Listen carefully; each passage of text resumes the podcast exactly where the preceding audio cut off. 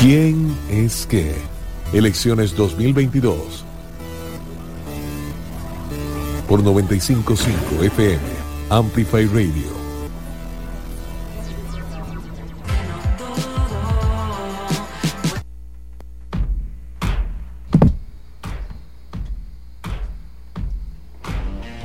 Bueno, bienvenidas y bienvenidos a este encuentro electorero, se podría decir que o formás parte de la industria del entretenimiento electoral o decidís informar, para eso nos encontramos hoy aquí Edson Gómez y Lucía Molina con mi persona y además con unas candidaturas que les digo, hoy está on fire este programa. ¿eh? Bienvenidas y bienvenidos Edson, adelante. Hola, hola Fernando, ¿cómo estás? Hola Lucía. Bueno, nada, un gusto estar aquí hoy. Em, este domingo 5 de diciembre, una semana eh, de elecciones, pero no tanto, ¿verdad? Como que las elecciones todavía no terminan de calentar. Estamos a dos meses. Eh, Nos faltaron los, los videos de tamalitos de los candidatos. Exacto, exacto. Eso es lo que hizo falta hace falta el, que se pongan en modo navideño, digamos. ¿Qué pasó, no? Como que llegó a la Universal, pero a las candidaturas no, ni un nada, ni una nariz roja, ni una estrellita, ni un reno, nada. Sí, sí, sí, yo creo que todavía falta, viene enero, ahorita hay veda, ¿verdad? Que comienza el 16 de diciembre, ¿cierto? La veda electoral. Que igual eso no impide que los candidatos estén en entrevistas, saquen sus cosas, lo que pero es como la propaganda y tal, pero... Sí. Pero bueno, creo que se lo están reservando todo, pareciera, para, enero. Sí, sí. sí, bueno, ya han invertido 500 mil dólares en lo que lleva de la campaña, concentradísima además entre muy pocas candidaturas. Y por otro lado también se notó muchísimo esta semana cómo le trataron de bajar o atenuar un poco el volumen a la noticia del caso Diamante y del caso Cochinilla, ¿verdad? Justo la semana que también culmina la comparecencia de Méndez Mata en la comisión que investiga el caso Cochinilla. Entonces hay como una, un interés generalizado de los medios de comunicación tradicionales por cambiar el tema. Claro, así es. Y, uno ha visto también, porque, por, mencionar uno, digamos, de esos medios de comunicación, que a, que a, la nación le interesa muchísimo el tema del FMI. Obviamente, más que el tema, la aprobación del, del préstamo con el FMI y los proyectos asociados. Pero solo esta semana le dedicaron dos portadas a Figueres y a lo que tenía que decir Figueres sobre el FMI. Han sacado otra nota del PUSC, ¿verdad? Y etcétera. Eh, pero como que no es un tema que les suene tanto, ¿verdad? A los candidatos. No, no, y tampoco ha tenido tanto arraigo en, las, en la gente, digamos. Yo creo que después de que viene Cochinilla, no solamente Cochinilla, sino que venimos de otros dos escándalos también de corrupción, difícilmente vamos a poder traer de vuelta un tema como FMI. Eh, la gente está preocupada por eso, digamos, vamos a elegir a nuevos eh, gobernantes y nos estamos dando cuenta de que la red de corrupción está más impregnada de lo que incluso ya las personas podrían imaginarse. Difícilmente se puede superar eso.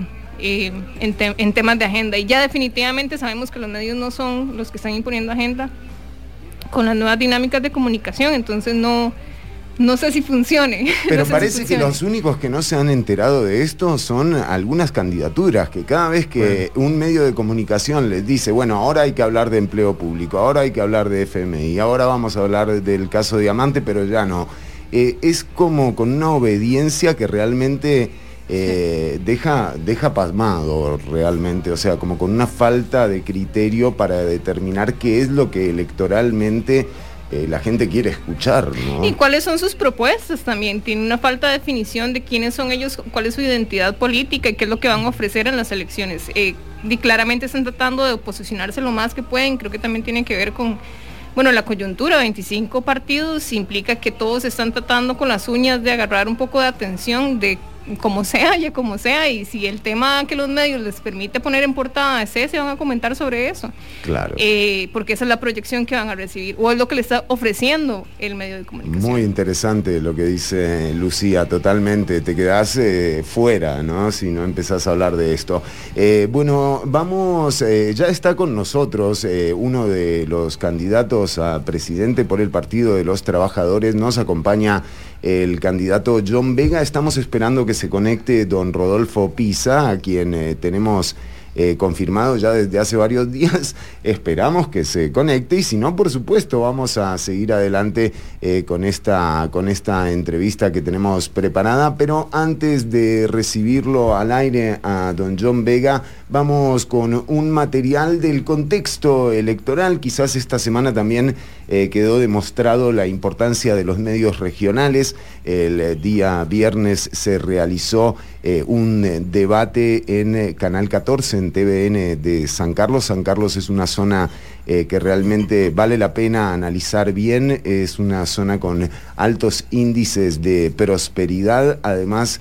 Eh, las sancarleñas y los sancarleños saben lo que es el autogobierno, la autogestión y cómo se manejan los dineros, por ejemplo, en una asociación de, desarrollo. ¿no? Eh, y esto a futuro suena muy bien como modelo eh, justamente a, seguir. Bueno, justamente el único canal regional que tiene la capacidad de convocar a candidaturas para un gran formato como lo es el debate fue el canal 14 TVN con el apoyo de la UNED. Vamos a escuchar qué ocurrió en ese debate del viernes pasado. Nos acompaña John Vega, estamos esperando a don Rodolfo Pisa, que no lo vamos a esperar tampoco mucho más. ¿eh? Sí, esto es un debate como compadre hablado.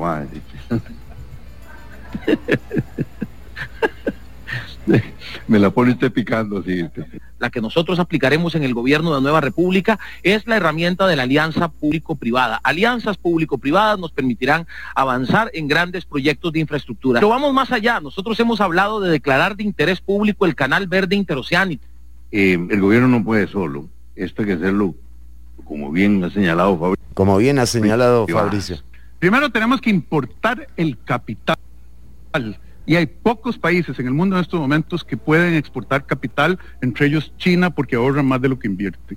Aquí Costa Rica tiene que poner renta mundial, porque hay una, grandes capitales que están simulando que lo que se ganan aquí se lo ganan afuera. Por supuesto que hay que traer, hay que atraer inversión extranjera, pero también tenemos que hacer uso del, del ahorro nacional. Recientemente aprobamos una ley que permite utilizar los recursos, por ejemplo, de la Junta de Pensiones de Jupema para invertir en obra pública. Tenemos que aprobar y aprovechar estos instrumentos, pero también tenemos que atacar la corrupción que está impidiendo que en este país podamos construir obra.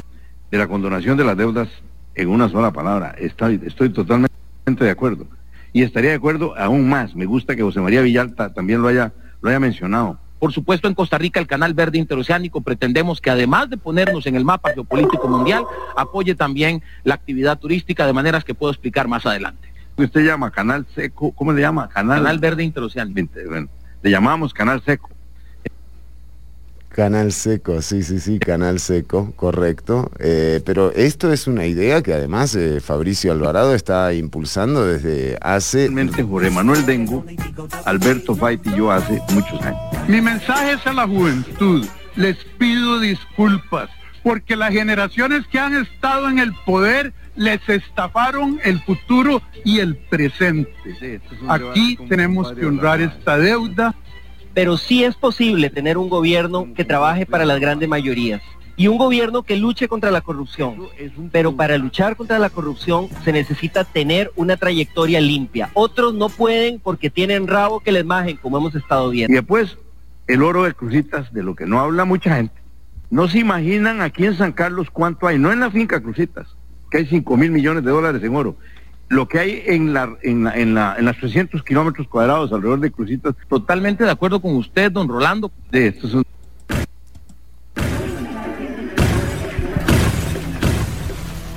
Bueno, veíamos realmente algunas de las eh, propuestas que emanaban los candidatos, ¿eh? mucho tema delicado y nada sutilmente expuesto. El tema del oro, o sea, ya don Rolando quiere entrar ahí pico y pala, cianuro incluido, eh, para que justamente empezar con el tema de la explotación de los recursos naturales, ¿no?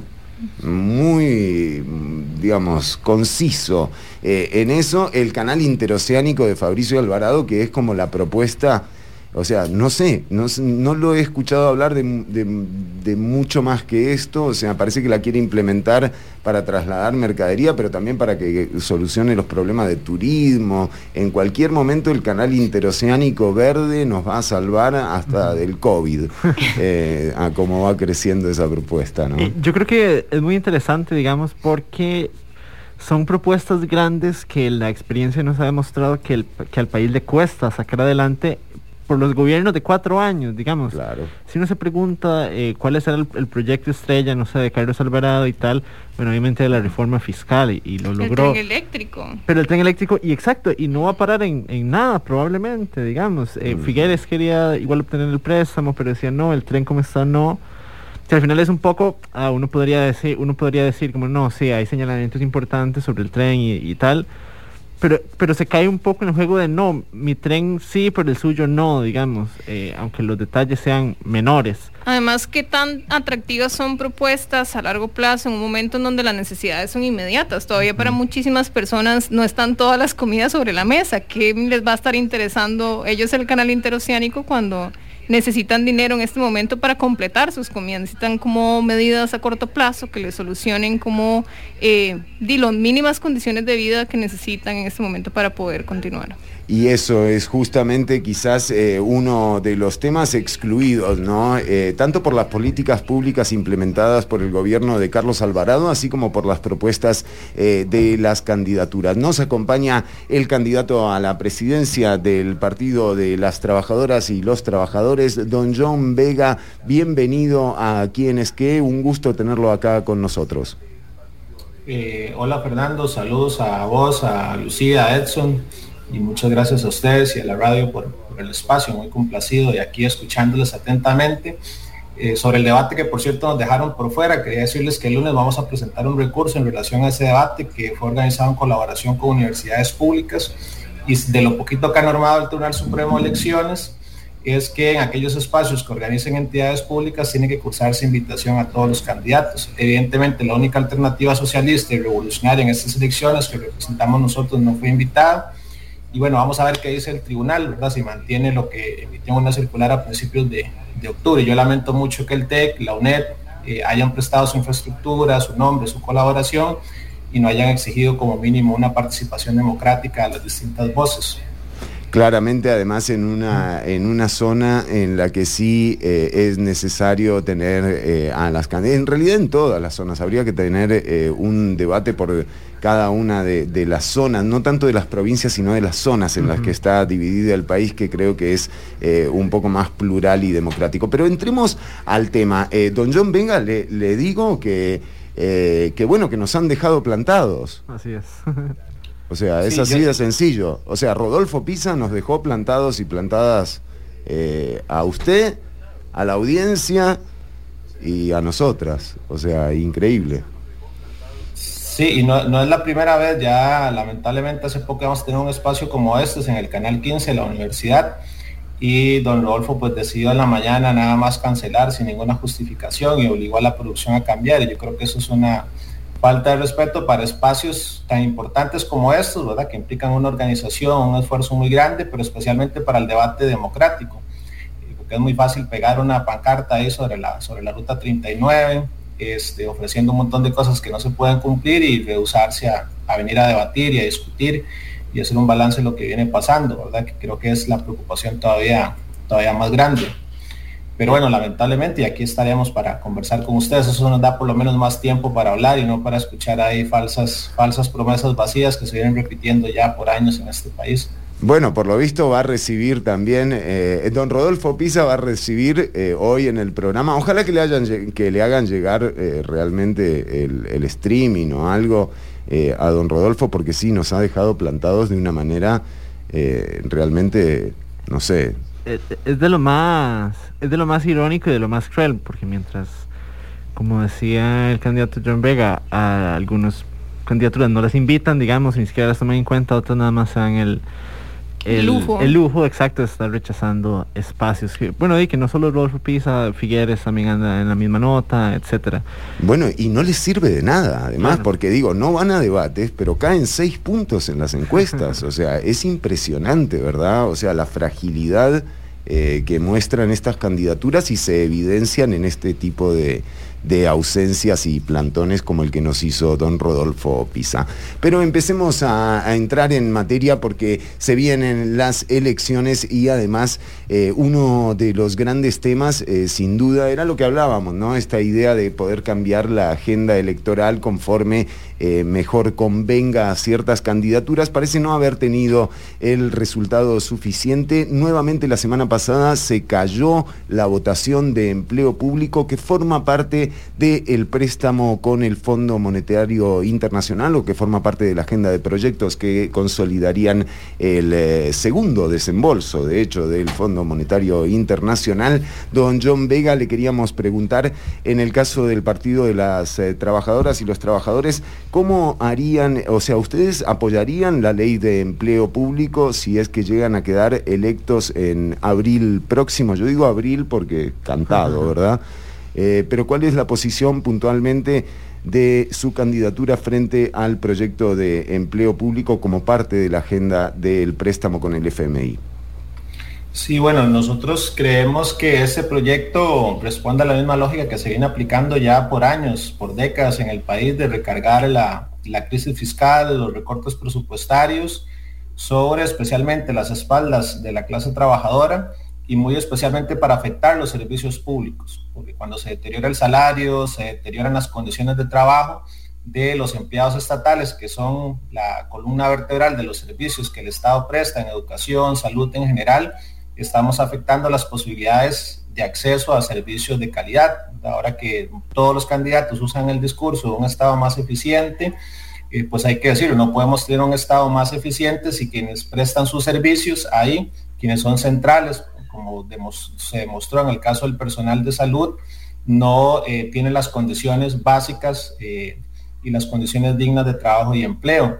Lo segundo es que este proyecto, como lo decíamos en el 2018 con el proyecto de reforma fiscal, no resuelve el problema de la crisis fiscal en este país, cuyo foco de atención debería estar puesto en medidas para la atención del problema de endeudamiento público, que es lo que consume hoy la mayor parte del presupuesto. Si se cumpliera la expectativa que el Mideplan presentó de ahorrar un 0,70 del PIB, que ya la UNA ha dicho que eso es mucho menos, ¿verdad? que esa cifra está muy, muy inflada, podría ser tres, cuatro veces menos, inclusive un poco menor. Este, si eso se cumpliera, eh, aún así no resolvemos el problema de la crisis fiscal en el, en, el país. nosotros estamos en contra de esta medida que viene a impulsar lo que hemos llamado una carrera hacia el fondo, hacia el precipicio. Decir, esto en lugar de que estemos discutiendo cómo hacemos para resolver los salarios de más de la mitad de la población que vive con 400 mil pesos o menos, estamos viendo cómo afectamos los ingresos de funcionarios públicos, quienes son los responsables de la crisis fiscal y que son centrales en este momento para salir de la situación no solo de salud en la que nos encontramos, eso quedó más que evidente, sino en general de toda la situación económica que tenemos. Bueno, ¿cómo vamos a mejorar la educación si su bastión central, que somos los profesores, las profesoras y los trabajadores de la educación en general, limpieza, seguridad, pues no tienen condiciones dignas de salario ni empleo y están sometidos a un régimen eh, muy, muy antidemocrático, de control laboral y demás, y todos los problemas que tiene esta ley. Con esto, pues por supuesto que acabo de decir, estamos en contra de estas, de estas medidas que no van a resolver ninguno de los problemas y más bien van a agravar la situación de la clase trabajadora en general, no solo del sector público en particular.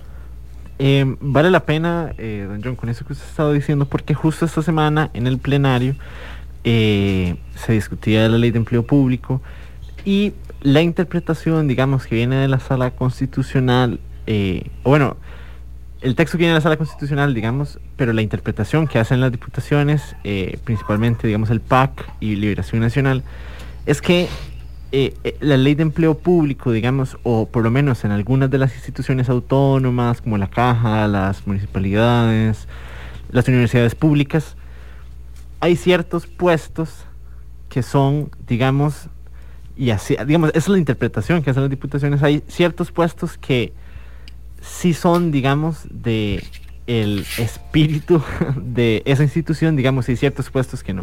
Entonces, básicamente lo que quieren crear es una clase de, como de una doble casta, digamos, en el empleo público, en donde los salarios más altos van a seguir siendo los más altos, digamos, Eh, y los salarios, digamos, los más bajos, por ejemplo, con las personas educadoras, con la gente de limpieza, eh, cocineras escolares, por ejemplo, son los que van a recibir el impacto más fuerte de la ley de empleo público, eh, generando aún muchas más desigualdades. ¿qué, piensan ustedes, digamos, de llegar a, ya sea a, presidencia, digamos, o ya sea llegar a las diputaciones? y asumiendo o pensando en el escenario en el que el proyecto de ley de empleo público se apruebe por las presiones que se están dando en este momento, ¿qué harían ustedes para intentar revertir, digamos, los efectos más duros de esa ley?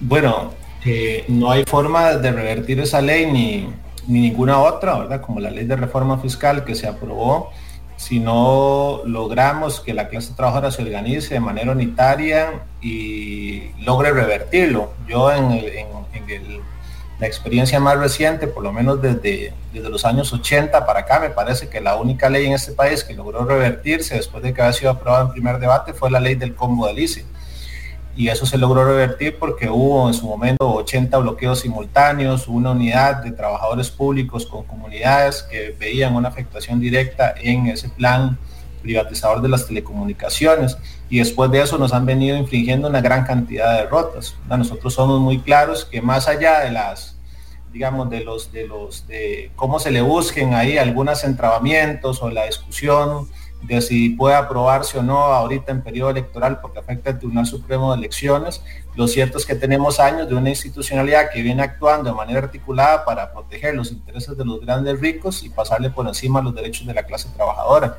Entonces, eh, nosotros tuvimos esa lamentable experiencia en la huelga del 2018. Hubo un gran sector del movimiento sindical, de las dirigencias sindicales, que apostaron todo a que la sala constitucional, como había ocurrido en el gobierno de Laura Chinchilla, se trajera abajo el plan fiscal este, llamaron poco a poco a que dejáramos las calles, a que esperáramos a que saliera la calificación de las huelgas y lo cierto es que eh, la sala constitucional, la asamblea legislativa actuaron de manera concertada para imponernos la reforma fiscal con todas las arbitrariedades.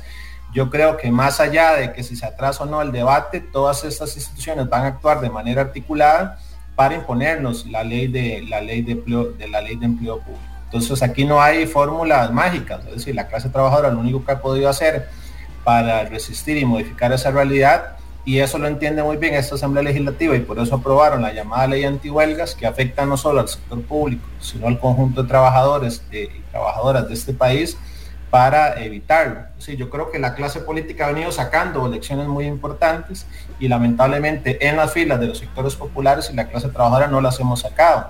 ¿Cuál fue la principal lección que sacaron de la, de la lucha contra el combo hélice? Que había que convertir los, eh, los bloqueos de carreteras en, en delitos penales y enjuiciar a quienes hacen cortes de rutas, manifestaciones. Eh, ¿Cuál fue la conclusión muy importante que se tomó en el 2018? Bueno, que había que ponerle una mordaza a los sectores que más se habían venido movilizando en las últimas décadas, que tenían posibilidades de organización, como los trabajadores del sector público, que hoy estamos en mucho atados de manos frente a todas estas, frente a todas estas reformas. Yo creo que esta ley debería de evitarse a toda costa que se apruebe y no solo esta, la reforma fiscal del 2018, donde por sí, de por sí ya muchas de las medidas que vienen contempladas acá ya se incorporaron. En el salario en el sector público tenemos por lo menos desde el 2017 con salarios congelados. Entonces todo el mundo habla de reactivar la economía, reactivar la economía implica que haya más consumo, pero no, no, no, mejoramos los salarios de la gente, ni el sector público, ni el sector privado. Precisamente, y tal vez eh, tratando el tema laboral también, la CEPAL indicaba que la pandemia por el COVID-19 generó un retroceso de más de una década en los niveles de participación laboral de las mujeres en América Latina y el Caribe y por eso nuestro segundo tema, digamos el segundo bloque de preguntas, eh, primero nos va a acompañar la antropóloga y doctora de sociología Montserrat Sagó, directora del Centro de Investigación en Estudios de la Mujer de la Universidad de Costa Rica, eh, que nos va a acompañar con unas reflexiones para abordarlo con los candidatos. Eh, Tal vez, Monserrat, en una de sus publicaciones usted reflexionaba que no estamos solo en una crisis sanitaria, sino que estamos en una crisis civilizatoria que va a cambiar cómo nos relacionamos. ¿Usted nos podría comentar un poco cómo afectó la llegada de la pandemia a las relaciones sociales de género y cómo, cómo se ha reflejado en la vida de las mujeres? Eh, sí, muy buenos días. Muchísimas gracias por la oportunidad. Eh, en efecto, digamos, la, la, pandemia es como algunas personas le hemos llamado una narradora o contadora de verdades. Eh, ¿Qué quiero decir con esto? Es decir, donde había desigualdades, la pandemia las dejó al descubierto, donde había sexismo, la pandemia se este, lo reveló, eh, donde había racismo, este, desigualdades de toda naturaleza, la pandemia las dejó al descubierto. Y el asunto es que no solo las dejó al descubierto, sino que las profundizó. Eh, es decir, eh, en estos dos años prácticamente todas las sociedades de América Latina e incluso en el mundo se han visto sumamente afectadas. por eso yo hablo que no es una crisis sanitaria, sino que ha cambiado incluso la naturaleza de las relaciones sociales, ha cambiado la forma en la que nos relacionamos entre unos y otras, eh, ha cambiado la forma en que las instituciones sociales y públicas eh, tienen que responder, eh, ha cambiado incluso los patrones de consumo, ha cambiado la forma en la que compramos, etc. pero una de las situaciones más problemáticas es que hay grupos específicos que resultaron más afectados que otros. en particular, las mujeres eh, resultaron este, muy afectadas en cuatro elementos eh, fundamentales que yo he definido. Y el problema, dado que estamos en campaña electoral, es que eh, muy pocos partidos políticos, o prácticamente ninguno, digamos, los he escuchado ofrecer alternativas específicas y directas para enfrentar estas grandes fracturas sociales que se crearon como resultado de la pandemia. Voy a mencionar brevemente cuáles digo yo que son esos cuatro golpes devastadores para las mujeres. En primer lugar, los sectores de la economía que fueron golpeados más temprano y más fuerte fueron los sectores de mayor presencia de mujeres. Por ejemplo, los restaurantes, las sodas, las tiendas, los servicios de belleza y así como el sector informal, que es el que concentra la mayor cantidad de mujeres en Costa Rica y en América Latina. Es decir, se produjo una expulsión muy fuerte de las mujeres del sector laboral eh, remunerado. En Costa Rica, eh, los cálculos son que eh, retrocedimos no solo en 10 años, como se ha calculado, sino que en Costa Rica el, retroceso es de 30 años. por esas razones, las tasas de desempleo de las mujeres se dispararon y llegaron a estar cerca del 30% en algún momento del 2020 y ahora aunque se han recuperado un poco siguen siendo casi más altas duplicando en las de los hombres. El segundo gran golpe para las mujeres fue el cierre, ¿verdad?, de todos los centros de cuidado de niños, niñas, de personas adultas mayores y por supuesto de las escuelas y de los colegios.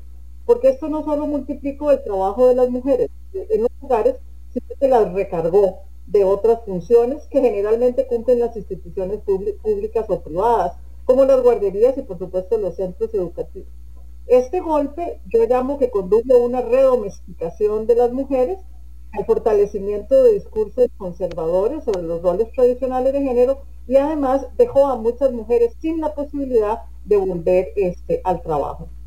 Eh, el tercer golpe tiene que ver con un gran retroceso en términos de los derechos sexuales y reproductivos. ¿Qué quiero decir con esto? hubo una gran afectación en términos del acceso de las mujeres a anticonceptivos, hubo un incremento en la violencia obstétrica, eh, hubo un maltrato generalizado de las mujeres este, que iban a recibir servicios y esto evidentemente afecta la autonomía. Y el cuarto golpe es el aumento de todas las formas de violencia que se sufren en el contexto del hogar, en las relaciones familiares, incluso en el espacio público. Y como dato de esto voy a decir que el incremento puede verse claramente en el hecho de que en el 2020 los homicidios de hombres crecieron un 3%. De hecho, el, director del OIJ salió alabando esta estadística, pero el asunto fue que los homicidios de mujeres aumentaron un 38%. Esto debería haber sido un escándalo público y no lo ha sido. Entonces, eh, en ese sentido, yo creo que eh, propuestas específicas deberían centrarse no únicamente para atender la desigualdad que siguió incrementando, sino para eh, abordar la desigualdad específica que se profundizó en el caso de las mujeres. Muchísimas gracias, Montserrat. Estábamos escuchando a Montserrat Zagot, que es directora del Centro de Investigación de Estudios de la Mujer de la Universidad de Costa Rica, con unos insumos para la conversación que viene enseguida. Le queremos consultar precisamente a los candidatos cómo incorporarán la perspectiva de género en sus planes de recuperación económica, generación de empleo, pero además, como venimos conversando con Montserrat, cómo en general van a considerar la perspectiva de género para poder devolver el impacto que tuvo la pandemia en las vidas de las mujeres. Sí, eh, primero saludar a, a Montserrat, un gusto encontrarme con ella por acá, compartimos muchas luchas por allá el duro año 2007, este, y siempre es un, gusto escucharle, yo prácticamente comparto la, mayoría de cosas que, ellas, que ella ha señalado. Este, creo que evidentemente primero hay que combatir una serie de medidas que se están aplicando que más bien van a reforzar ese retroceso de 30 años que Montserrat hablaba concretamente la, posible aprobación de eh, la llamada jornada flexible de 4.3, aunque sus defensores dicen que va a ser opcional, es decir, que los trabajadores van a definir si, si se acogen a ellas, sabemos que esto va a tener un impacto muy, muy grande sobre la vida de las mujeres y sobre su empleabilidad. Básicamente es una medida que sin tener una bolita de cristal se sabe que va a priorizar la contratación de hombres jóvenes en edad productiva que no tienen responsabilidades de cuidado o que recarguen aún más esas responsabilidades de cuidado sobre las mujeres, porque esas actividades son cotidianas. Entonces las políticas que se están tomando van en el sentido de reforzar eso. Eh, creo que la pandemia evidentemente eh, eh, dejó aún más visible esa recarga de muchas horas de oficios domésticos que siguen existiendo en nuestra sociedad y pese a que existe formalmente una red de cuidado, por lo menos el último dato que yo, que yo conocí, creo que esa red de cuidado apenas abarcaba 51 mil niños y niñas en todo el país y estamos muy lejos de una universalización de las opciones de cuidado, no solo de niños, de adultos mayores también, de personas con discapacidad que se recargan sobre las mujeres en la mayoría de hogares de este, de este país. Creo que eso lo ha medido el Estado de la Educación y se requerían cerca de 187 mil millones para poder avanzar en esa, en esa medida. En un contexto donde nos impusieron la, odiosa regla fiscal que recorta eh, el gasto, en un contexto donde más bien se están recortando 300 mil millones al mes, pensar que eso va a avanzar sin combatir estas medidas de austeridad fiscal, pues es eh, pura demagogia y pura pose política. Nosotros como partido hemos señalado que hay que discutir no solo el problema de la regla fiscal, el problema de la deuda pública, el problema de los grandes sectores económicos que siguen creciendo en este país pero que no pagan impuestos. La industria de las zonas francas creció en promedio al 16%, la industria de aparatos médicos creció cerca del 45% y no estuvieron dispuestos ni siquiera a discutir un aporte temporal de emergencia para resolver problemas tan graves como este problema del cuido o como destinar recursos a la atención en, eh, emergencias. Hemos hablado de la necesidad de discutir de eh, un ingreso mínimo vital, especialmente para las mujeres, que eso es fundamental. El Estado de la Educación hace un ejercicio muy, muy interesante de lo que significa para 761 mil hogares aproximadamente perder un puesto de trabajo y eso implica para cerca de 261 mil de ellos quedar en pobreza. Y vuelven a hacer el siguiente ejercicio, con solo trasladar a esas familias un ingreso de 125 mil colones que usan como referencia, que fue el, ingreso del bono proteger, eh, prácticamente un 30% de esas familias salen inmediatamente de esa condición de pobreza. Entonces tenemos que discutir los ingresos de los hogares y cómo trasladar de emergencia esos, esos ingresos y otra serie de medidas pues que vienen contempladas no en nuestro plan de gobierno, sino en las luchas que venimos acompañando todos los días, especialmente con las mujeres que, eh, que en los sectores agrícolas, en las zonas rurales, en el sector privado, pues hoy están enfrentando las peores condiciones de, trabajo. Don John Vega, candidato por el Partido de los Trabajadores. Bueno, eh, yo sabía que no nos podía fallar realmente, don Rodolfo. O sea, por favor, por un momento dije, nos dejó plantar, no puedo creer, don Rodolfo jamás, si hasta me mató un alacrán, me salvó la vida a mí en el estudio de Canal 13, don Rodolfo Pisa matando un alacrán que andaba ahí dando vueltas. Esto es verdad, ¿no es cierto, don Rodolfo? No me deja mentir. Sí, así es, así es. Eh, recuerdo, un saludo a, a, todos los que nos acompañan por este medio y sobre todo a los que nos escuchan. Eh, Don Rodolfo, don Rodolfo, pero eh, sí, sí, sabemos que está de gira. Dos o tres lugares entonces en el carro donde podía tener un poco de señal, sí. Más bien le agradecemos, don Rodolfo, y queremos aprovechar el tiempo porque también nos acompaña don Oscar Campos, se nos llenó eh, el, chinamo, hoy, así que, pero vamos a aprovechar el tiempo y hacer equitativos. También nos acompaña doña Montserrat Zagot y justamente la siguiente. Don Rodolfo, precisamente estamos conversando sobre cómo impactó la vida de las mujeres la pandemia y Montserrat nos compartía unas cifras devastadoras sobre cómo afectó en empleo, cómo afectó en espacios de cuidado, cómo nos afectó en violencia, en homicidios. Y no sé si usted nos podría comentar cómo incorporará usted la perspectiva de género en los planes de recuperación económica, pero en general en la devolución de, de cómo el impacto cambió la vida de las mujeres.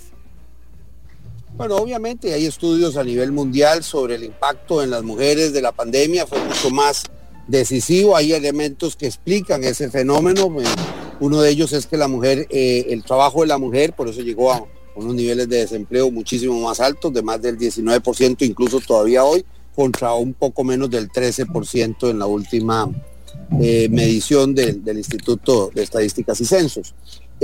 una parte importante es que las mujeres trabajan más decididamente, más proporcionalmente en el sector servicios y el sector servicios fue el que más se vio afectado por la pandemia y dentro del sector servicios, particularmente el sector de turismo, que eh, es el que eh, son sectores donde generan mucho más empleo para las mujeres. Es importante entonces más bien facilitar eh, el hecho de tener trabajos decentes en el sector, en los sectores, en los sectores privados y, eso al final tiene un beneficio muy directo a las mujeres. Es verdad que las mujeres que trabajan en general no solo ayudan más a, por ejemplo, a la seguridad social, sino que tienden a tener eh, hijos eh, con mayores niveles de educación y mayores, mayores niveles de salud. don, Rodolfo, ¿y cuáles serían tal vez las propuestas para revertir ese impacto? Vamos a ver. Mire, me parece que lo primero es volver a recuperar el crecimiento económico y el crecimiento económico y obviamente el empleo decente para las mujeres. Esa es la primera tarea. Ningún, ningún esfuerzo de ayuda social que es necesario va a sustituir el problema de 19% de mujeres en desempleo. Y eso que no está contabilizada las mujeres que están en la informalidad y eso que no está contabilizado las mujeres que eh, perdieron la fe de encontrar trabajo y entonces no aparecen en las encuestas como desempleadas, pero sí, eh, en, realidad, aunque siguen trabajando intensa y jornadas eh, mucho más extenuantes en sus hogares, lo cierto es que no tienen, no tienen un ingreso, un ingreso propio con que sacar adelante y apoyar a sus, a sus familias.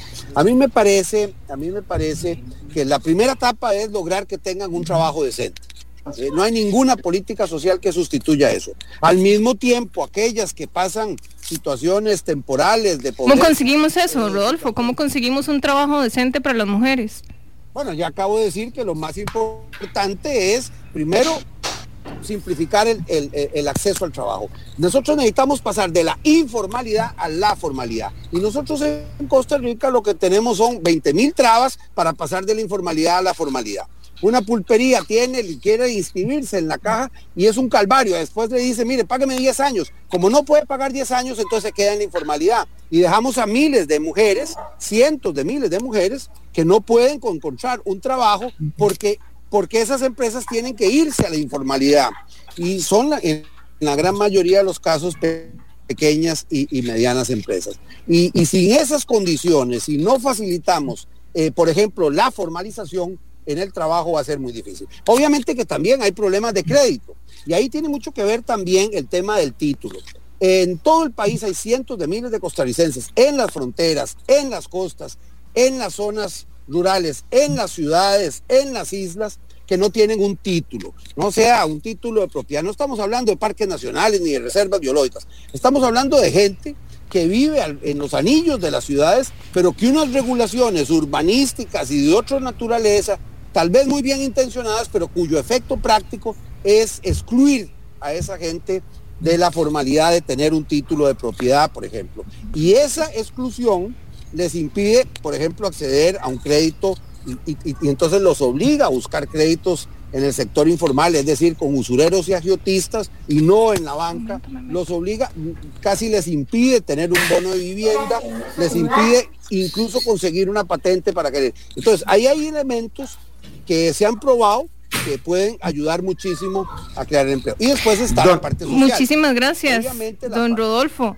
Tal vez para poder alimentar más esta discusión, si don Oscar podría comentarnos también cómo va a incorporar la perspectiva de género en los planes de gobierno, en los planes de recuperación económica y generación de empleo de las mujeres. y volvemos a esta discusión de nuevo con Rodolfo Pisa más adelante. tengo poco tiempo, entonces me dijeron que íbamos a tener unos 10 minutos o 15, entonces yo eh, sí, con mucho gusto, pero, pero estoy parando otras actividades para poder atender eso. Entonces yo sí les pido que más bien lo que tengan que preguntarme con mucho gusto lo contesto y, ya después ustedes pueden seguir con el con el enlace más abiertamente, porque yo tengo una gente... Don, don, don Rodolfo, nosotros... Estamos convocados eh, todos a las 10 por aquello, entonces... Don Rodolfo... todos lados los que somos puntuales deberíamos de...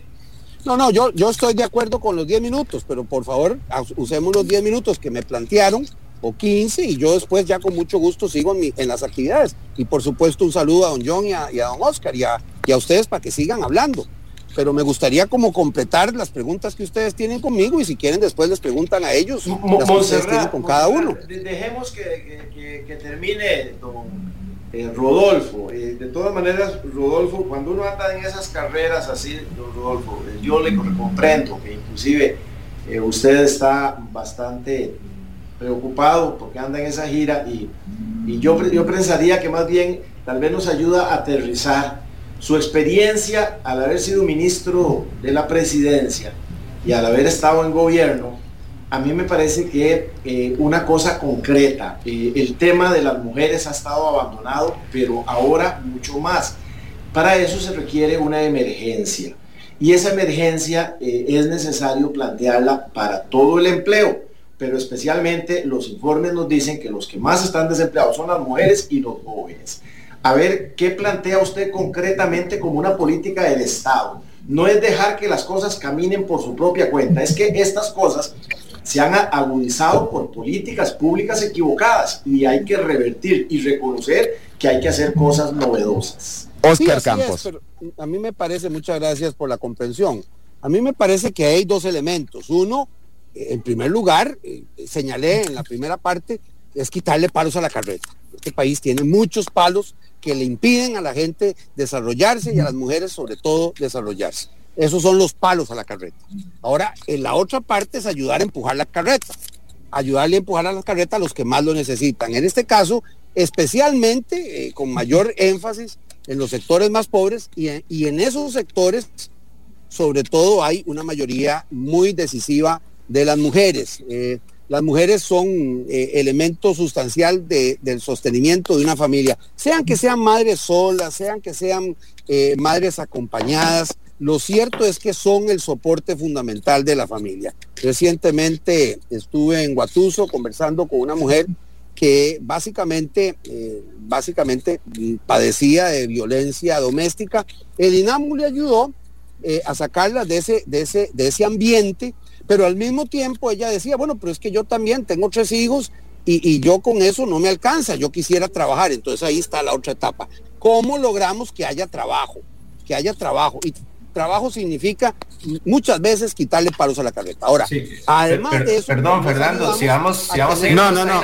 Una pregunta más, una pregunta más para don Rodolfo. No, no, no, es que don John ya tuvo su tiempo, está bien. Sí, pero cada uno Rodolfo, tuvimos nuestro tiempo porque para mí hacer un esfuerzo por respetar la puntualidad, respetar el espacio de la mañana y yo, bien grande si aquí lo que vamos a escuchar es un monólogo Rodolfo Pisa, estoy contestando. Es la pura demagogia que lo ha caracterizado siempre. Me avisa, no, ustedes sigan con, su, minutos, con monólogo, yo no tengo problema. en el patio esperando y a los 10 minutos vuelvo para dar mi versión, porque a mí sinceramente no me Bueno, entonces nos vemos dentro de 10 minutos. Muchas gracias, John. No, pero la, pregunta es No, no, no, no, no, no, no. A ver, vamos a poner vamos a poner eh, vamos a poner orden, vamos a poner orden. Eh, yo creo que aquí Yo creo que el que debe poner el orden es el que maneja el, debate.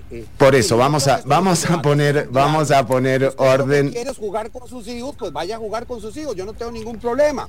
Pero yo creo que aquí lo que tenemos es que oír a cada uno y que los costarricenses, vamos a ver, con todo respeto. Don Rodolfo, eh, hasta ahora a mí, don Rodolfo, hasta ahora a mí no me ha dejado hablar. Eh, yo le agradecería que por una cuestión de cortesía eh, me permita un segundo explicar, se fue eh, alguien, sí, eh, que, que, realmente lo habíamos convocado a las 10. Ahora, nosotros entendemos, incluso don Oscar entiende y don John también sobre el tiempo, pero bueno, su agenda tampoco puede condicionar la agenda de contenidos del programa. No, yo, yo no tengo ningún problema. pero pero, pero nosotros estamos encantados y agradecidos. minutos con cada uno y, ya. no, pero usted tampoco puede venir a decirnos a nosotros cómo vamos a hacer el programa, don Rodolfo. Yo le agradezco muchísimo el tiempo que nos dedica realmente y a la audiencia sobre todo.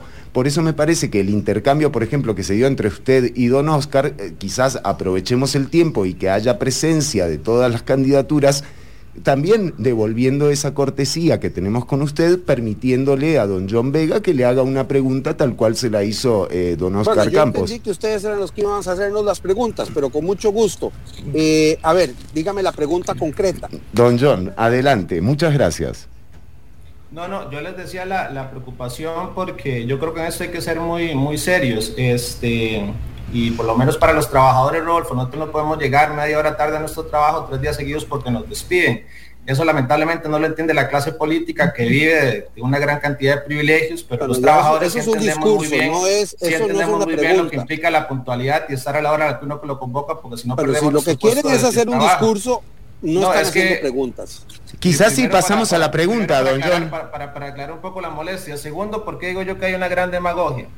Bueno, no hay forma de hacer la gran cantidad de cosas que Rodolfo dice que hay que hacer si no mejoramos la inversión pública, y si no rescatamos el papel que el Estado tiene. En bueno, don John, precisamente en esa línea, don John. Que esa inversión pública está con una guillotina puesta sobre su cabeza por una regla, regla fiscal, y por una reforma fiscal que el mismo Rodolfo Pisa defendió y que fue a todos los barrios a defender mientras los trabajadores estábamos en huelga. Bueno, precisamente, don John, si, si me permite hacer una pregunta relacionada a la información, eh, quería consultarle a don Rodolfo precisamente uno de los impactos de la regla fiscal que menciona es el cierre o el, el cierre para, de la red de cuidado para más de 10 mil niños que, bueno, sus madres claramente ocupan trabajar y ahora no tienen dónde colocarlos, en donde, un lugar seguro donde colocarlos. tiene mucha razón, doña Monserrat, por eso, por eso yo hubiera preferido la regla fiscal que yo impulsé desde el año 2013, que es una regla fiscal constitucional que no tenía esos límites ni esas restricciones. Pero en todo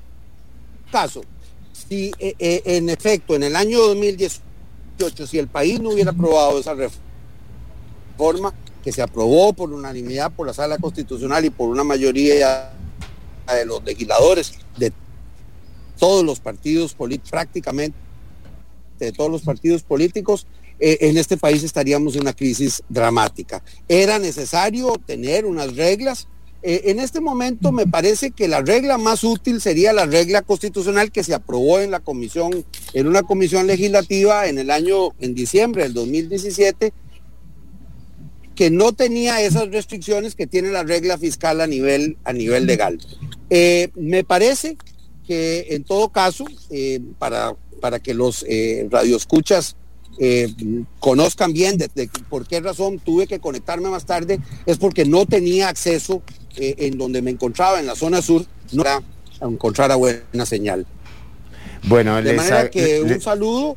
Eh, yo creo que sí, hay diferencias eh, filosóficas, ideológicas, son legítimas.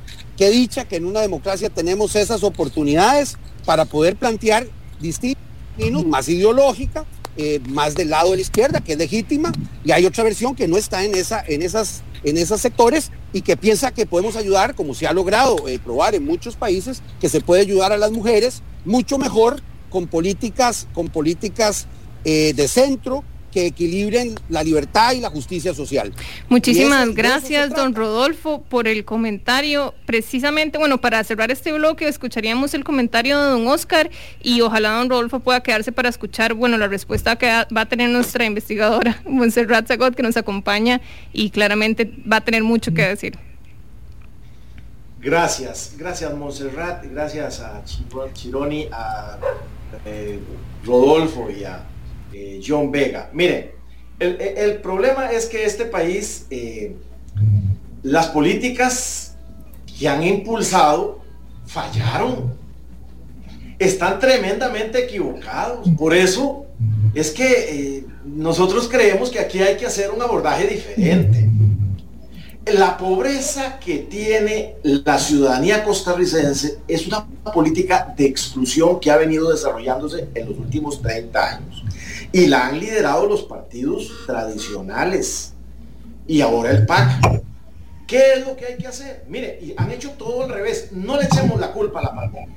No, la pandemia lo que hizo fue dejar correr el manto del desastre de política pública y de la, de, la propuesta económica que nosotros traíamos. Desde que aquí decidieron desconectar la producción nacional y conectar la producción interna, bajar los niveles de eh, educación, quitar las posibilidades de financiar el emprendimiento con eh, los, eh, los instrumentos que cuenta la democracia de la banca estatal y la banca de desarrollo y esas se convirtieron en banca de servicios y banca de comercio y agiotismo, aquí nosotros hemos venido para atrás y para atrás y para atrás.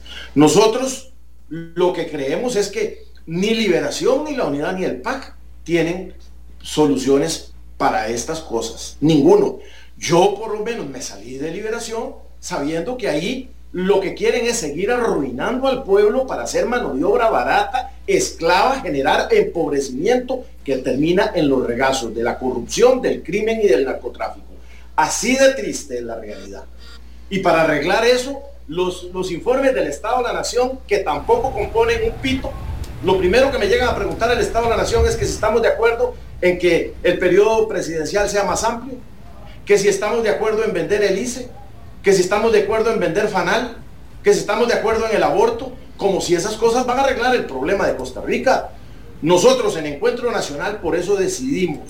Y yo quiero decir, nosotros nacemos de la lucha popular y social porque el gobierno donde estuvo Pisa, que hicieron ese engendro de gobierno que es que de reconstrucción nacional, lo que hicieron fue darle puestos y tetas a un montón de vagabundos inútiles que no supieron hacer nada en el gobierno, empezando por Carlos Alvarado. Entonces, miren, me van a perdonar, yo no, yo no saco tiempo para discutir con Pisa de estas cosas. ¿Por qué? Porque la verdad es que fracasaron y por lo menos deben esconderse unos, unos días. La situación es dramática. La situación en el campo, la gente se suicida por una situación de hambre. Tenemos la mitad de la población en este país que no tienen alimento en la mesa y los, los productores no pueden producir porque los han venido desconectando sistemáticamente. Ahora hay un problema de abastecimiento en el mundo por el tema del petróleo, por el tema de los contenedores y por el tema del gas. Y Costa Rica corre a ver qué va a hacer. No tienen ideas no tienen propuestas. Aquí nosotros lo que tenemos que hacer es encender los motores de la producción interna, de la producción nacional. Don Oscar, don Oscar, eh, le agradecemos. Estamos escuchando eh, para toda la audiencia que nos sigue a través de 95.5 FM, Amplify Radio, la voz de una generación. Están con nosotras y nosotros, eh, don John Vega del Partido de los Trabajadores. el link para, porque lo están siguiendo en alguna gente me pregunta por el link. Por el link, ya le pasamos el link a don, por favor, la gente de la producción, pónganse las pilas, loco. ¿Cómo no le pasaron el link a, Oscar Campos? Tengo eh, nada más el StreamYard, el link del StreamYard que usted me pasó. Ya mismo, don Oscar, eh, se lo pasamos. Eh, decíamos para nuestra audiencia que nos está escuchando, estamos con don Oscar Campos, con don Rodolfo Pisa y con don John Vega, candidatos a la presidencia y también nos acompaña eh, nuestra, una invitada de lujo realmente, Lucy, un placer tenerla acá con nosotras. Y volvemos con nuestra investigadora invitada de hoy, Montserrat Zagot, directora del Centro de Investigación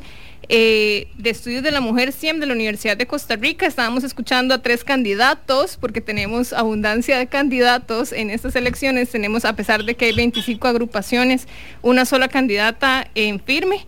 Y quería escuchar, bueno, de parte de Montserrat, de lo que escuchamos, de toda esta emocional conversación entre los tres candidatos, eh, ¿cuál es su opinión? ¿Qué tanto pudo observar de sus comentarios, de sus propuestas, que, considere que efectivamente podría traer una solución a los datos, cifras que son tan devastadoras que compartió con nosotros anteriormente en el programa? Eh, sí, muchísimas gracias. Yo creo que tenemos que tener claridad que eh, Costa Rica ha venido en una espiral de desigualdad eh, desde hace prácticamente ya algunas décadas.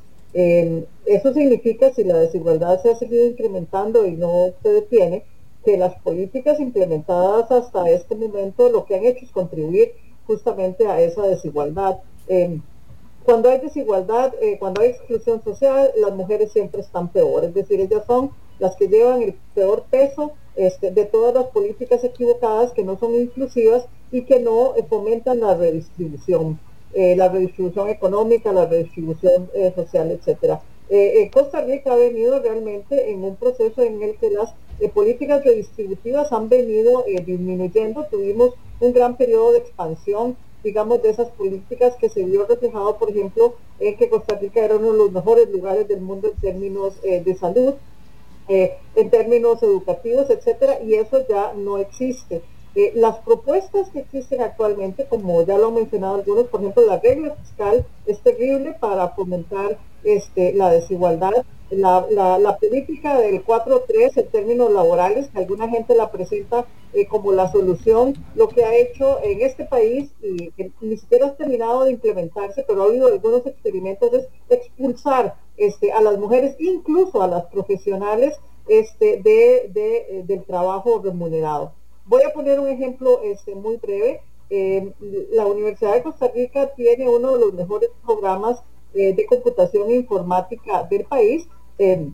la gran mayoría, una mayoría importante de las mujeres que se gradúan de allí, de la maestría, incluso son mujeres, pues, y esas personas desde hace mucho tiempo ya no podían trabajar en muchas de las compañías productoras de software que fue un, espacio de trabajo muy importante, porque no pueden simplemente con, este, con la regla 4.3. Es decir, las tareas reproductivas no se suspenden durante, durante, durante el tiempo en que las mujeres están allí. El cuidado de los niños, si no hay este, además una red de cuidado aumentada, es imposible, o no tiene que depender de otras mujeres, de sus mamás, de sus abuelas, etcétera, un recargo mayor. Entonces eso es lo que estamos y ya la pandemia lo, lo produce así es expulsar a una gran cantidad de mujeres de los puestos de trabajo y que probablemente muchas de esas mujeres, ni siquiera algunas de las más educadas, van a poder recuperarlo. Entonces, de nuevo, eh, un país que no se plantee una política redistributiva, y eso significa una reforma fiscal diferente a la que se hizo. O sea, yo puedo entender que había un problema fiscal dramático, pero la reforma fiscal que se hizo tendió eh, este, a poner en los hombros de las personas más indefensas y menos responsables de provocar la crisis mucho de la carga de esta reforma fiscal. Es decir, se necesita una reforma fiscal que realmente haga pagar a los que tienen eh, más y a los que tienen menos, menos. Eh, otro elemento que yo quisiera ahondar acá es que nadie se ha referido a la problemática de la violencia contra las mujeres cuando sumamos violencia contra las mujeres con desempleo, la situación se vuelve dramática. Y además va a tener efectos generacionales. Es decir, las mujeres de ahora que viven maltratadas, sin empleo, excluidas de la posibilidad de progresar económica y socialmente, van a ser madres de una generación también eh, menos educada, más excluida, con más posibilidades de caer este, en la trama de las redes este, delictivas y con muchísimo menos posibilidades entonces de convertirse este, en ciudadanos este, y ciudadanas eh, decentes. Y finalmente, eh, un último punto en relación con el empleo. Se habla muchísimo de empleo decente, es una palabra preciosa, es un concepto extraordinario. La OIT y otros organismos lo han llevado adelante desde hace mucho tiempo. Como, como concepto es extraordinario. En Costa Rica no hay una política de empleo decente ni nada en las políticas. Eh, yo quisiera dejarlo por aquí. Muchísimas gracias. Montserrat por el comentario tan valioso y tal vez recuperando un poco lo que dice Montserrat, precisamente eh, viendo impactos que tiene la regla fiscal en el país, uno de ellos, como mencioné, es la red de cuido. Eh, el PANI calcula que más de 10.000 niños van a perder ese espacio, digamos que últimamente afecta la reactivación económica, la recuperación de empleo de estas mujeres, mujeres madres. Eh, también tenemos que a, raíz de la pandemia más de la mitad de trabajadoras domésticas perdieron su trabajo o fueron suspendidas y otro 17% también fue afectado o la calidad de su empleo precisamente fue afectado. Eh, son mujeres también, como decía Montserrat, que se ven afectadas por otras condiciones, mujeres migrantes, mujeres con menor educación, que ya habían sido afectadas por una desigualdad que Costa Rica viene atrasando, viene arrastrando. Eh, pero también hay otros impactos que tienen que ver con violencia. A mí me parece sorprendente que casi, casi, casi en diciembre nos quedamos sin línea 911, que es un recurso fundamental. Eh, a fin de año, precisamente, que es una situación crítica por la regla fiscal, casi la perdemos, podríamos igual perderla el próximo año porque siguen arrastrando una deuda, porque no les permiten usar sus recursos y esto es fundamental para que las mujeres que sufren violencia doméstica puedan como acudir, digamos, o pedir ayuda eh, a las autoridades. Entonces, tal vez por ahí cerrando con este bloque, ojalá que los comentarios, que otros candidatos puedan como abordar esta temática directamente, porque creo que es un grupo en particular que están abandonando, hablando de, partidos que no tienen eh, perfiles y no tienen propuestas claras, es algo que nadie está abordando en este momento, como bien lo comentaba Montserrat Zagot. Eh, nosotros eh, seguimos, son eh, las 11 de la mañana, en un ratito nada más, Pilar Cisneros y Margarita Salas de los partidos, bueno, candidaturas a las diputaciones por San José, pero para cerrar este ciclo de presidenciales, nos gustaría entonces encarar a cada uno de los tres candidatos a la presidencia, empezando por don Rodolfo Pisa, que se quiere ir, pero ahí está, lo tenemos ahí, don Rodolfo no se fue. Don Rodolfo no se va. Con mucho gusto quise oír el planteamiento de, me, parecía importante oír el planteamiento de doña Monserrat. Creo que hay en eso, hay ciertas coincidencias en el tema del diagnóstico. Me alegra que se haya referido al tema de la violencia y al tema del desempleo. Eh, tal vez no me oyó porque yo específicamente hablé de ese tema cuando, hablando de una mujer con la que había conversado en Guatuso, que, estaba en esas condiciones por violencia doméstica y que lo que quería y que la habían protegido con unas medidas de protección, pero al mismo tiempo que lo que me pedía principalmente es ver cómo se les ayudaba en el empleo. Me parece que aquí obviamente hay diferencias de enfoque, hay diferencias a veces ideológicas, digamos, hay, hay planteamientos más tradicionalmente de la izquierda que son legítimos en una democracia. Lo que hemos aprendido es que eh, cuando, si queremos resolver los problemas, deberíamos, eh, eh, digamos, escoger qué es lo que nos une. Y porque yo creo que hay muchas cosas que nos unen y que podemos sacar adelante este país. Por supuesto que no es eh, la política, el pelotazo la que va a resolver el problema, ni, el estar, el estar imputando a otros los problemas que todos tenemos que sacar adelante. Don Rodolfo. que en este país tenemos que descubrir lo que nos une, no lo que nos separa. Bueno, eh, creo que discursos que insisten en la polarización no ayudan, no ayudan a resolver el problema. ¿Cómo vamos a resolver el problema de las mujeres? Eh, digo, casi no nos dan tiempo de, contestar el tema de fondo, pero en cualquier caso, creo que el primer compromiso de cualquier programa de gobierno debe ser con la gente que más eh, dificultades tiene y en primer lugar, zona también de conversar con sectores indígenas. Me parece que son personas que tienen que tener eh, una, una política, digamos, eh, común, pero al mismo tiempo diferenciada en, razón de sus necesidades. Yo creo en la red de cuido, creo que habrá que complementarlo con otras medidas desde hogares comunitarios y otras medidas que, que permitan llegar a más gente y proteger mejor a las mujeres para que las mujeres puedan incorporarse al mundo del trabajo remunerado, porque toda la vida han estado incorporadas al mundo del trabajo, trabajan dobles y triples jornadas, cuidando a sus madres, a sus parientes con discapacidad, a sus niños. Bueno, entonces, ¿cómo les ayudamos? De verdad, primero que puedan trabajar y eso significa redes de cuidado, significa hogares comunitarios que les cuiden a sus hijos o escuelas que que les permitan que ellas puedan incorporarse al mundo del trabajo. Habrá que analizar, en Europa hay, hay muchos países que tienen muy bajo desempleo, que pueden ser ejemplos, Don que también tienen reglas del 4-3, de manera que la causa-efecto tal vez no está por ahí. Pero en cualquier caso, en cualquier caso, la invitación, yo me, me tengo que retirar y con mucho respeto, la invitación es a que trabajemos en lo que nos une, no en lo que nos separa. Eh, por supuesto que hay diferencias, pero en este momento, en este momento que vive el país, lo que hay que hacer es unir esfuerzos por sacar adelante. Yo invito a don John y a, don Oscar que, se sumen a ese esfuerzo común, más allá de las diferencias que obviamente tenemos, que tenemos todos los seres humanos. Muchas gracias y, me, tengo que, Se va don Rodolfo, se va don Rodolfo. No, no se preocupe, don Rodolfo Pisa. Muchas gracias, de eh. Lo que sí saludos. es muy importante. Saludos para usted también, don Rodolfo. Eh, es muy importante que tres de cada cuatro de los empleos que se han perdido durante la pandemia son empleos informales. Y la mayor informalidad eh, sistemática que tiene el Estado con respecto a los grupos, bueno, la mayor informalidad en dónde está? En las mujeres. Sí, O pre- sea- precisamente hablando de trabajadoras domésticas, alrededor de un 84% calcula la OIT que son, son trabajadoras informales, son, son personas que no pudieron acudir a ninguna ayuda del Estado cuando sucedió la pandemia, porque no tienen informalidad. Eh, estábamos hablando de educación, de hecho, don Rodolfo Pisa decía, bueno, hay que, ellos se ocupan de educación, bueno, ellos no pueden acceder a educación, Claro. no pueden ayudar, a- no pueden acceder a ayuda social, precisamente porque no tienen un trabajo formal. Increíble. Bueno, y seguimos eh, avanzando con esta última ronda con las candidaturas presidenciales eh, con eh, don Oscar Campos. Don Oscar, queríamos saber ustedes como iniciativa en, torno, en torno al tema de género y de desempleo. ¿cómo, ¿Cómo cierra con este comentario que nos hacía doña Montserrat Zagot? ¿Qué reflexión le deja? Mire, doña Montserrat, nosotros sabemos, eh, y me encanta que usted lo aborde, el principal problema que nosotros tenemos, hay, dos millones y medio de mujeres en este momento que están, eh, digamos, en la vida activa, de los cuales prácticamente la mitad son eh, mujeres que tienen algún nivel de jefa- jefatura de hogar.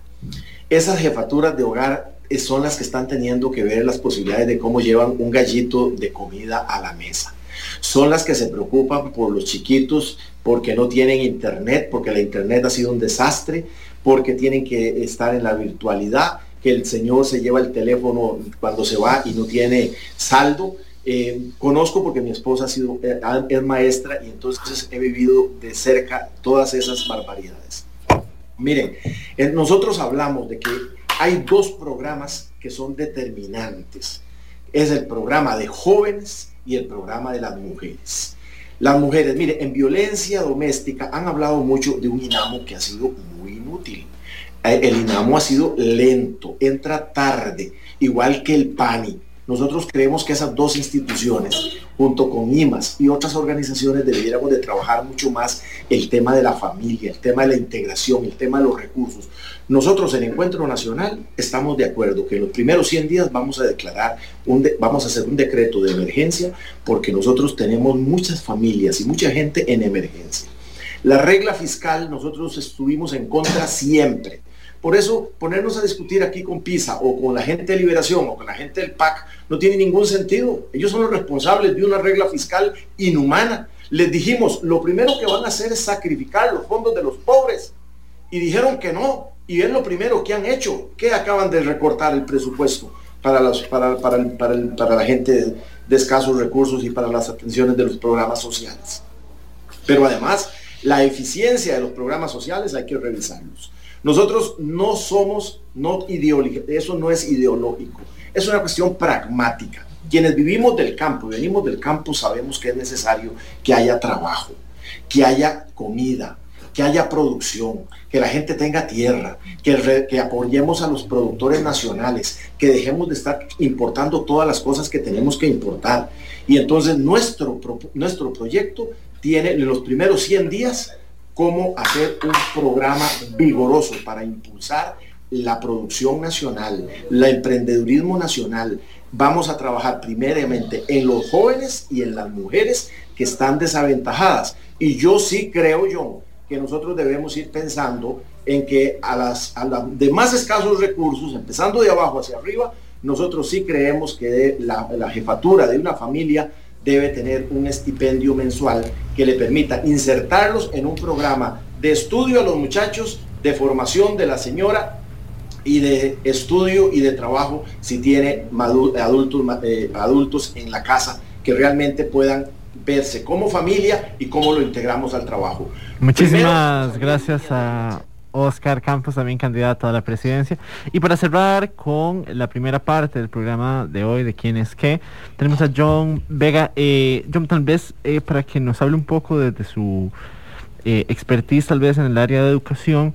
La regla fiscal recortó 300 mil millones al Ministerio de Educación Pública, entre lo que tienen que ver 12.600 para juntas de educación, 11 mil millones menos a los programas de transporte, 6.400 millones menos a comedores escolares que de alguna u otra forma, digamos, porque no solo el Ministerio de Educación Pública está conformado en su mayoría por mujeres trabajadoras, sino que también estos recortes tocan las fibras más sensibles del sistema educativo, como los comedores escolares, los salarios para las cocineras escolares. Eh, John, tal vez un cierre en relación a este, eh, al tema de la regla fiscal en la educación y a los comentarios que hacía Monserrat Segura. Sí, primero decir que coincido en gran parte de lo que, de lo que señala Montserrat. Creo que aquí hay una agenda muy importante que viene construyendo el movimiento de mujeres en este país. Yo tuve la, oportunidad de estar el día jueves con el, Foro de Mujeres del INAMO, que agrupa una gran cantidad de organizaciones con una agenda extensísima de planteamientos, de reivindicaciones y básicamente se hace falta que dejemos de vender falsas ilusiones, falsas promesas en campaña electoral y nos ponamos a las órdenes de fortalecer esas, de fortalecer esas luchas. Sobre lo que me preguntaba Sexton, en educación hay que decir que todas estas medidas, y como bien lo apunta Montserrat, tienen un impacto eh, mayor hacia las mujeres. Si me permites eh, mencionarte solo un ejemplo, ¿verdad? Ahora a principios de año hicimos una pequeña actividad del 8 de marzo, eh, detectamos varios casos de chicas que venían de lugares muy, muy largos y como no tenían un transporte privado o un transporte que la llevara directamente del centro de estudio a su casa, tuvieron que renunciar a la opción técnica en la que se estaban formando para matricularse en un colegio mucho más cerca, ¿verdad? porque sentían que esos espacios no eran seguros para movilizarse, tomando dos, tres autobuses, caminando por San José. Entonces, si decimos que se va a recortar el transporte estudiantil el próximo año, efectivamente ese impacto va a ser mucho mayor para las mujeres y para nuestras mujeres estudiantes y en todos los campos en una realidad donde el 40% de nuestros estudiantes en el 2020 estaban en condición de pobreza, donde variar una condición como esta, como la alimentación o el transporte, pues tiene un impacto muy, muy grande. Yo creo que efectivamente la, renuncia o la, que se les impuso a las mujeres del espacio público tiene una implicación muy, muy grave, como ya lo hemos señalado al principio, en términos de pérdida de ingreso, de pérdida del acceso al mercado laboral, una gran recarga en las, en las tareas que por sí ya eran muy, muy grandes antes de la pandemia. Y en eso coincido también con Montserrat, en términos de tener que convivir con sus propios agresores mucho más tiempo en sus casas, perdiendo redes de, redes de apoyo en su trabajo, en sus centros de estudio, pues también implica que este, esa violencia se agrave, aunque coyunturalmente en, en términos de denuncias ha señalado el Estado de la Educación que se redujeron un poco las denuncias, pero esto hay que verlo en una perspectiva mucho más amplia, donde para una mujer convivir con su agresor cotidianamente, pues tiene muchos, muchas menos posibilidades de denunciar y eso implica de nuevo mayor inversión, mayores recursos, centros de cuidado, eh, albergues para mujeres en condición de, violencia y otra serie de medidas que implican necesariamente que haya una mayor inversión pública y la política que se viene siguiendo es otra. Oscar tocaba un tema, y ya con eso termino, perdón, que a mí me parece fundamental, que es el tema de la soberanía y la seguridad alimentaria. Nosotros venimos acompañando luchas por la tierra en distintas zonas del país como la zona norte, particularmente las principales dirigentes de esas luchas son mujeres, como la compañera Lidia Rojas, que hoy está siendo duramente perseguida por el Poder Judicial, la Fiscalía en la zona norte, que están luchando por poner tierras que hoy están ociosas en manos de la banca pública y la banca privada al servicio de conquistar el derecho a la tierra como lo conquistó la comunidad de Medio Queso. Lo que han recibido de este gobierno ha sido una dura represión, de los bancos un profundo desalojo y del INDER un total desprecio por garantizar los pocos recursos que hay para que esas tierras sean compradas y se pongan al servicio de esa gran cantidad de mujeres que requieren tierra para producir. Por eso yo considero que hay que unirnos, pero hay que unirnos con esa gente que está luchando contra un gobierno como, lo que, como el gobierno del PAC y los gobiernos que probablemente vayan a venir en las futuras elecciones, que lamentablemente no solo la agenda de las mujeres no es una prioridad, sino la agenda del conjunto de la clase trabajadora de este país y creo que don Rodolfo Pisa pues representa muy bien esa agenda. Por eso creo que no hay un margen de unión con intereses tan, tan contradictorios que afectan los intereses de la inmensa mayoría de, esta,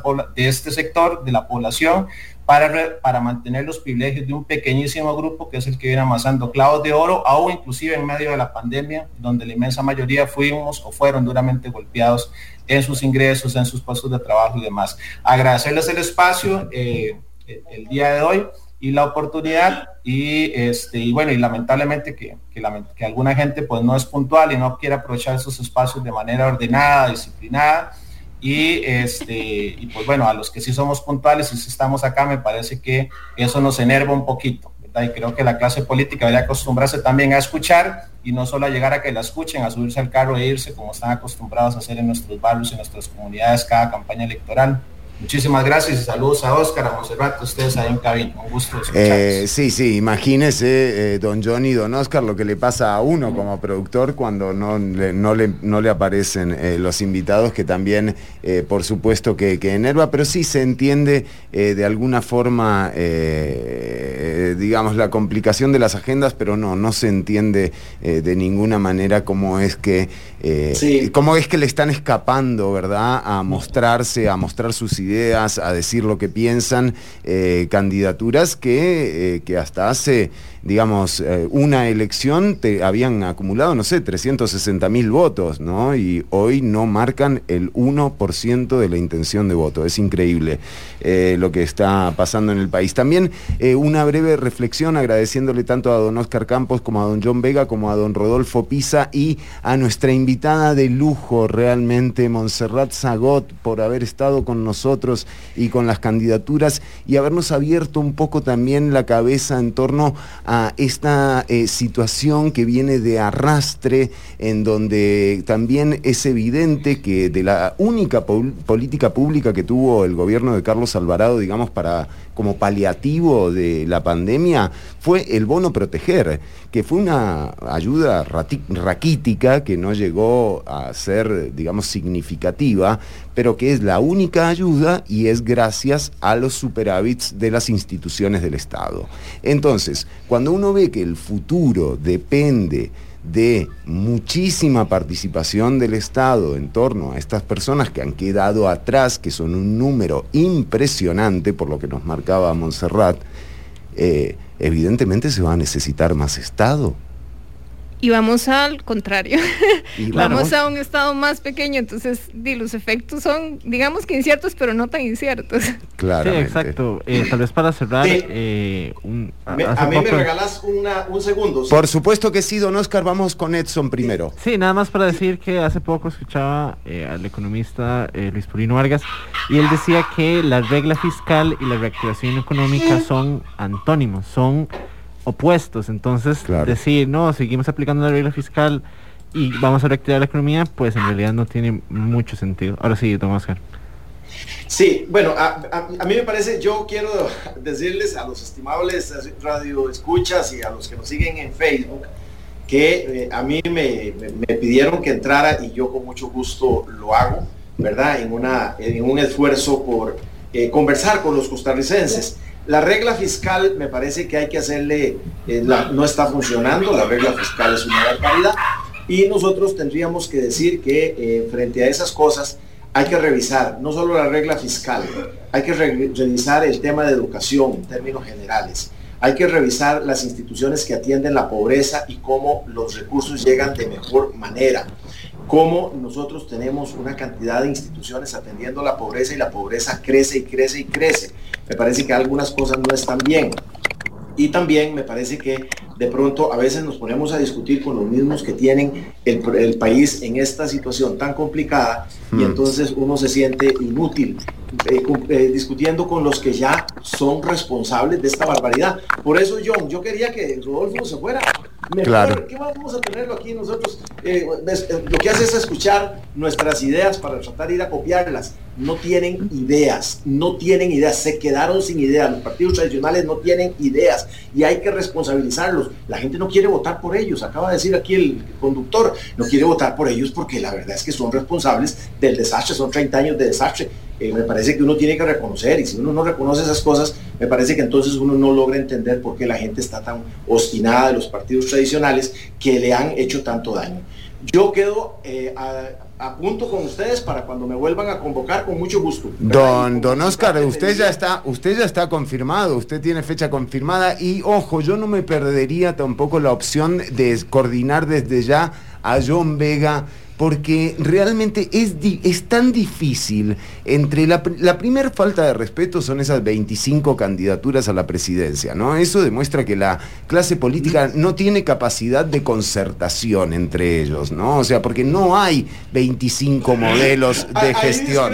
con vos, pero lo dejamos para el no, lo dejamos para el otro, pero, pero realmente... tener 25 que tres partidos corruptos. Prefiero 25 que tres partidos corruptos nada más. Eso tiene razón, don Oscar, eso tiene razón, pero lo que no hay son 25 modelos de gestión eh, de, gobierno.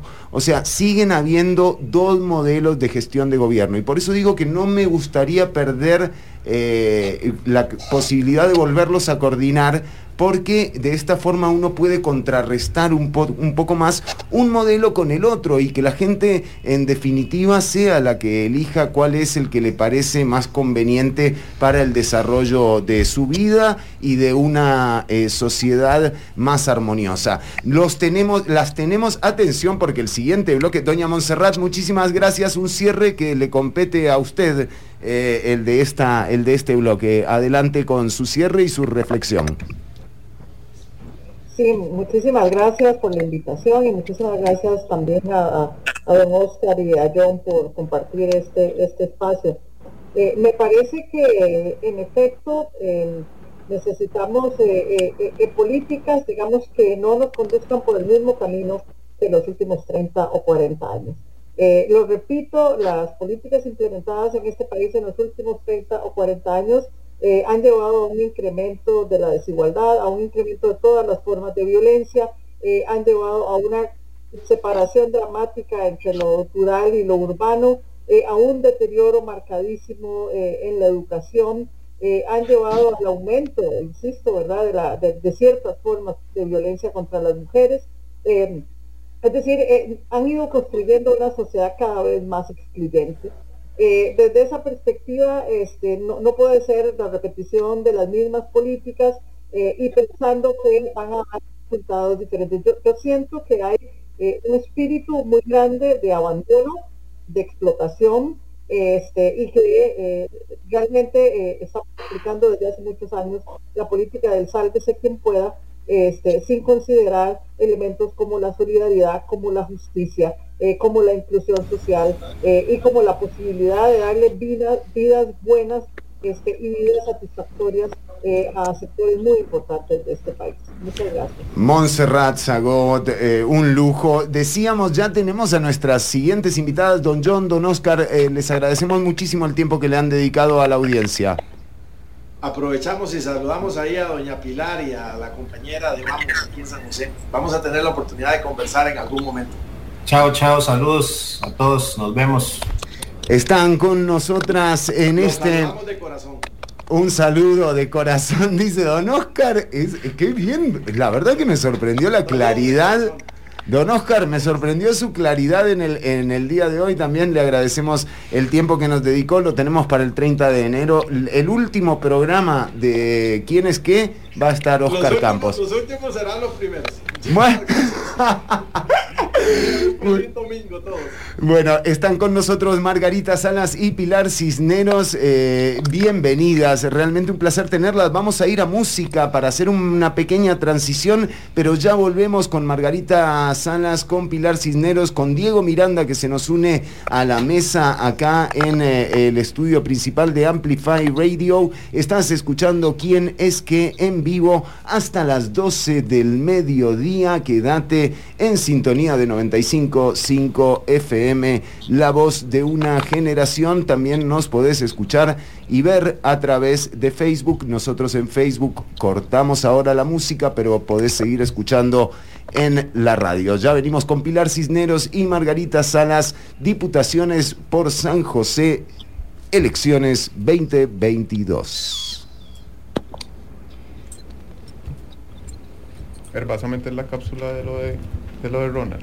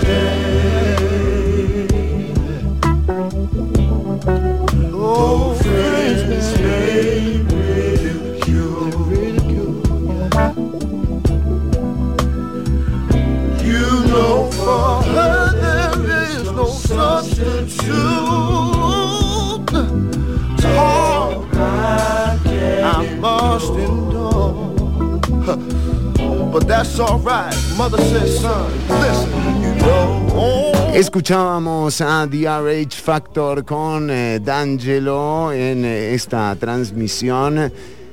Hoy, domingo 5 de diciembre, ya con el arbolito y el espíritu ahí, al lado, tocando la puerta. Eh, nos encontramos ahora sí, primero que nada le damos la bienvenida a Diego Miranda que recibe a nuestras eh, siguientes invitadas. Diego. Buenos días, Fernando. Muchas gracias por, por la invitación. Como siempre es un gusto y compartir con Lucía y con vos. Un placer tenerte acá y le damos el pase a eh, dos invitadas también. eh, eh, un placer tener a dos mujeres eh, candidatas a la Diputación en primeros eh, lugares por la provincia de San José. Margarita Salas eh, del partido Vamos, bienvenida a quienes qué. A ver si le prendemos el micrófono a Margarita. Alguien, no me digan que la gente que, que no quiere legalizar la marihuana le apagó el micrófono a Margarita, ¿eh? por favor. ¿eh? ya está, ahora sí te tenemos perfecto, Magui. Muchas gracias, muchas gracias por el espacio. Estamos aquí para conversar sobre nuestras propuestas. Vamos. Y Pilar Cisneros, eh, realmente eh, Progreso eh, Social Democrático se ha mostrado como uno de los partidos que ha crecido en los últimos días y que ha preocupado a más de una y más de uno en los medios del establishment local. Bienvenida, doña Pilar, a quién es qué. Muchas gracias, Fernando. Para mí un placer, un placer compartir con, con todos sus invitados hoy. Y aquí estamos de gira en Guanacaste, así que la, la señal no está muy estable, pero esperemos lograrlo. Mil gracias y aquí quedamos a la hora. Está con nosotros Diego Miranda, doña Pilar y Magui. Bueno, eh, buenos días de nuevo. Que como tenemos poco tiempo, yo pensaba entrar directamente al plato fuerte. Y hoy especialmente que tenemos a dos candidatas que muy probablemente tengan la posibilidad de llegar a la Asamblea Legislativa, se van a enfrentar eh, a grandes retos que tiene Costa Rica y ciertamente el papel del Estado costarricense será, para bien o para mal, determinante en ese futuro. Les tocará entonces a ustedes dos eh, enfrentar varios grandes problemas eh, que, tiene, que tiene Costa Rica y que implican gran responsabilidad. Uno de ellos tiene que ver con el, con el déficit fiscal y aunque la población oye mentar este tema en, en múltiples debates sin saber muchas veces en qué repercute en su vida cotidiana y cómo mejorarán sus condiciones de vida en el futuro, eh, sí me gustaría poner en contexto eh, el tema del déficit fiscal al- para la siguiente pregunta, porque Como hemos sabido, eh, la ley de fortalecimiento de las finanzas públicas y también el actual proyecto de ley del empleo público han estado en el marco de, esta discusión del, déficit fiscal. Mi pregunta pro- con- en concreto es qué papel jugarán ustedes como próximas diputadas en, este tema, cuáles serán las reformas que hagan en materia de ingresos y gastos, eh, más impuestos, menos impuestos, eh, recortes presupuestarios o recortes a instituciones en particular. Empezamos con, con usted, doña Pilar. Muchas gracias, muy amables. Bueno, yo creo que nuestro candidato Rodrigo Chávez ha sido muy, muy claro en ese sentido. Uno, no más impuestos. ¿Y por qué? O sea, no es una respuesta de lo que la gente quiere oír. Ah, nadie le gusta pagar impuestos, no voy a poner más impuestos. Como dice don Rodrigo, si nosotros cobramos bien los impuestos, evitamos la ilusión, evitamos la evasión, evitamos el contrabando y ordenamos el gasto público, no hay necesidad de poner más impuestos. Eso creo que queda muy claro. Lo- los chorros de plata se van en la mala administración y en el mal cobro de los impuestos. Y la otra cosa que la gente tiene que entender es que ya cada costarricense, hombre, mujer, niño, etcétera, etcétera, estamos debiendo 11 mil dólares, cada uno de nosotros. El déficit fiscal es una bola de nieve, no, porque aquí no tenemos nieve, pero una bola de acero, de lo que ustedes quieran, como lo quieran poner, que nos va a terminar aplastando si no nos ordenamos en nuestros gastos y si no la enfrentamos de frente. Así que don Rodrigo ha tenido propuestas muy concretas sobre eso, es súper preocupante.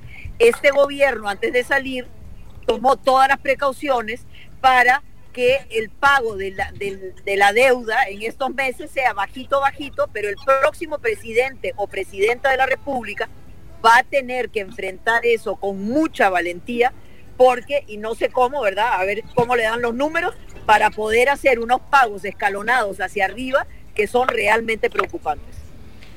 Doña Pilar, eh, pero no me queda no me queda clara su posición con respecto, por ejemplo, al, al, al, al déficit fiscal. ¿Cómo usted probablemente vaya a ser jefa de bancada del, del partido del partido que usted representa? ¿Cómo en la Asamblea Legislativa conducirían esa esa discusión? Bueno, como tiene que ser la discusión, ¿cómo va a ser? O sea, definitivamente yo no sé si esta administración le va a dar tiempo para aprobar la ley del empleo público. Ok, eso es fundamental, porque ¿cómo vamos a cortar el déficit? Hay dos, para mí hay dos aristas muy importantes en este caso. Uno, hay que renegociar la deuda. No puede ser que el Estado costarricense siga pagando intereses exorbitantes para pagar esa deuda. Entonces, solo renegociando eso ya nos va a permitir bajar drásticamente la deuda. Y por otro lado, lo que tenemos que hacer es que gastar menos, gastar la plata de manera más eficiente. ¿Hasta cuándo vamos a permitir, por ejemplo, que el MEP gaste 8 mil millones de colones en terrenos para construir escuelas y colegios y en terrenos que no sirven? Por ejemplo, ¿hasta cuándo vamos a cerrar los, porti- los portillos de la corrupción para que las carreteras no nos cuesten el doble de lo que realmente cuestan? Doña Pilar, entonces, eso implicaría también el, el- el- la aplicación eh, total de, de la regla fiscal tal y como está en este momento. Claro, por supuesto. Do- vea, ¿cuál fue la razón por la cual Rodrigo Chávez dejó de ser ministro de Hacienda? Porque él le dijo al presidente, usted no puede exonerar de la regla fiscal a las municipalidades, no puede hacer eso. Y el presidente de- dijo, no, yo aquí no aguanto la presión de liberación o de, otros partidos, los exoneró de la regla fiscal y ¿qué pasó? Hoy por hoy las municipalidades han gastado un 140% más de lo que a lo que tenían derecho de gastar. Es que en, el, ¿cómo dice, cómo es ese dicho que dice que en el arca abierta el justo peca? Bueno, tenemos que poner orden. Un momentito, ¿no tiene un cargador? Un cargador para doña Pilar, por favor, Sí. alguien que le pase un cargador, a- que lo único que falta es que se nos vaya. Mientras tanto, eh, vamos, a, vamos a escuchar también la respuesta de, Mar- atrás en la maleta tengo uno. de Margarita Salas, que también está con nosotros. Eh, Diego, eh, adelante. Sí, Margarita, la, la misma Margarita, pregunta un con... gusto, un gusto, perdón que no saludé a Margarita por su nombre. Margarita, un gusto compartir con usted. Igualmente, igualmente. Gracias Margarita por, por acompañarnos. La misma pregunta, tema de déficit fiscal, muy probablemente Margarita, usted también sea próxima diputada de la Asamblea Legislativa y nos interesa saber cómo su bancada podría resolver este asunto. Ojalá, ojalá, bueno, lo primero invitar a las personas a unirse a nuestro sitio web vamos.cr. Lo segundo es que yo eh, discrepo de la visión que acaba de eh, plantear Pilar. Yo pienso que en un momento de crisis no es un momento de reducción fiscal porque eh, las preocupaciones se vuelven otras. A mí me parece que la población está en una situación desesperada en este momento y no es un momento para que el gobierno contraiga porque esto es el homólogo a que usted le digan que tiene que perder peso y usted se corte una pierna. O sea, usted pierde peso, pero ¿a qué costo? ¿Sí? Y el costo lo está pagando en este momento las mujeres, las personas jóvenes y las zonas más eh, afectadas de Costa Rica. Yo por el contrario creo que Costa Rica necesita un Estado más eficiente, pero eso no quiere decir más pequeño. Más eficiente quiere decir que funcione mejor. Eh, y yo antes de pensar en el tema de... Eh, recortar o meterle tijera como se le ha venido haciendo a las instituciones eh, y dejarlas sin poder operar, ya vamos como por la tercera o cuarta revisión de presupuestos, ¿sí? Porque cortan un pedazo y se dan cuenta que entonces no podían haber elecciones. Cortan otro pedazo y se dan cuenta que eso deja sin funcionamiento al PANI. Así no se puede. Esto tiene que ser un tema con bisturí para eliminar realmente las partes que son eh, abusivas o excesivas del funcionamiento público, pero mantenerle el funcionamiento. Después, me parece que en estos momentos tenemos más o menos la mitad de la fuerza laboral en la informalidad desde esa óptica no podemos continuar, ocupamos que más personas se formalicen. Y para esto algunas de las medidas que proponemos tienen que ver con transformar la manera en que se cotiza a la Caja Costarricense del Seguro Social, de manera que los trabajadores independientes coticemos contra ingresos recibidos y no contra ingresos proyectados y asimismo permitir que se coticen por jornadas parciales, porque por ejemplo, dentro del sector turismo y dentro del sector de restaurantes, hay muchas personas que no contratan tiempo completo a sus empleados, sino que esas personas se conectan algunas horas, el fin de semana, eh, dos días del fin de semana, pero en este momento la Caja Costarricense del Seguro Social, las opciones que le brinda a las personas, a las empresas, es que usted cotiza tiempo completo o no cotiza, y si usted no cotiza, le cierran el negocio, ¿verdad? Entonces, este tipo de transformaciones van a contribuir a que haya mayor formalización. Otros elementos específicos, por ejemplo, el tema de empleo eh, de las mujeres. Yo pienso que las licencias de maternidad no deberían, eh, la, contraprestación no debería ser únicamente para las empresas que tienen empleadas a mujeres este, embarazadas, sino que esto debería repartirse de manera pareja entre todas las empresas de manera que se convierta en un porcentaje muy pequeño y no afecta desproporcionadamente a, este, a las empresas que emplean mujeres porque esto causa que en el sector se empleen menos mujeres. Yo creo que es fundamental que tengamos medidas afirmativas porque esta crisis está impactando con mucho más fuerza a las mujeres que a la generalidad de la población. Y entonces en ese sentido tenemos que tomar medidas que permitan el empleo de esas mujeres y tenemos que tomar medidas que permitan el empleo como fortalecer la red de cuido, como este, ampliar los horarios, cómo fortalecer salud pública. Pero todos estos servicios sociales que queremos brindar requieren recursos y estos recursos tienen entonces necesariamente que venir eh, de esa de esa eh, de esa eh, recolección colectiva. Entonces yo pienso que es fundamental Doña Margarita. Que, las, que, que permitamos que el Estado atiende a la población como tiene que atenderla, siendo eficiente, pero no recortándole las alas para que no pueda brindar los servicios. Doña Margarita, en el, en el marco de lo que de lo que está planteando, que me parece la verdad una, una visión bastante interesante, eh, yo creo que también, y quiero introducir como una pequeña cuña, porque ha habido un descrédito en, los, en el último tiempo de todos los partidos políticos en general, y me interesa mucho preguntarle directamente a usted porque hasta hace muy poco usted era delegada del gobierno en un tema en específico. Y su salida tuvo que ver con el tema de la, de la, de la objeción de conciencia, pero en el marco de esa salida suya ya habían otras leyes que, que justamente van en contra de lo que usted está planteando, como la, la regla fiscal o la ley de empleo público, ¿Qué, eh, ¿Qué, la hizo usted, digamos, realmente mantenerse en el gobierno durante tanto tiempo a pesar de que ya esas políticas estaban en curso?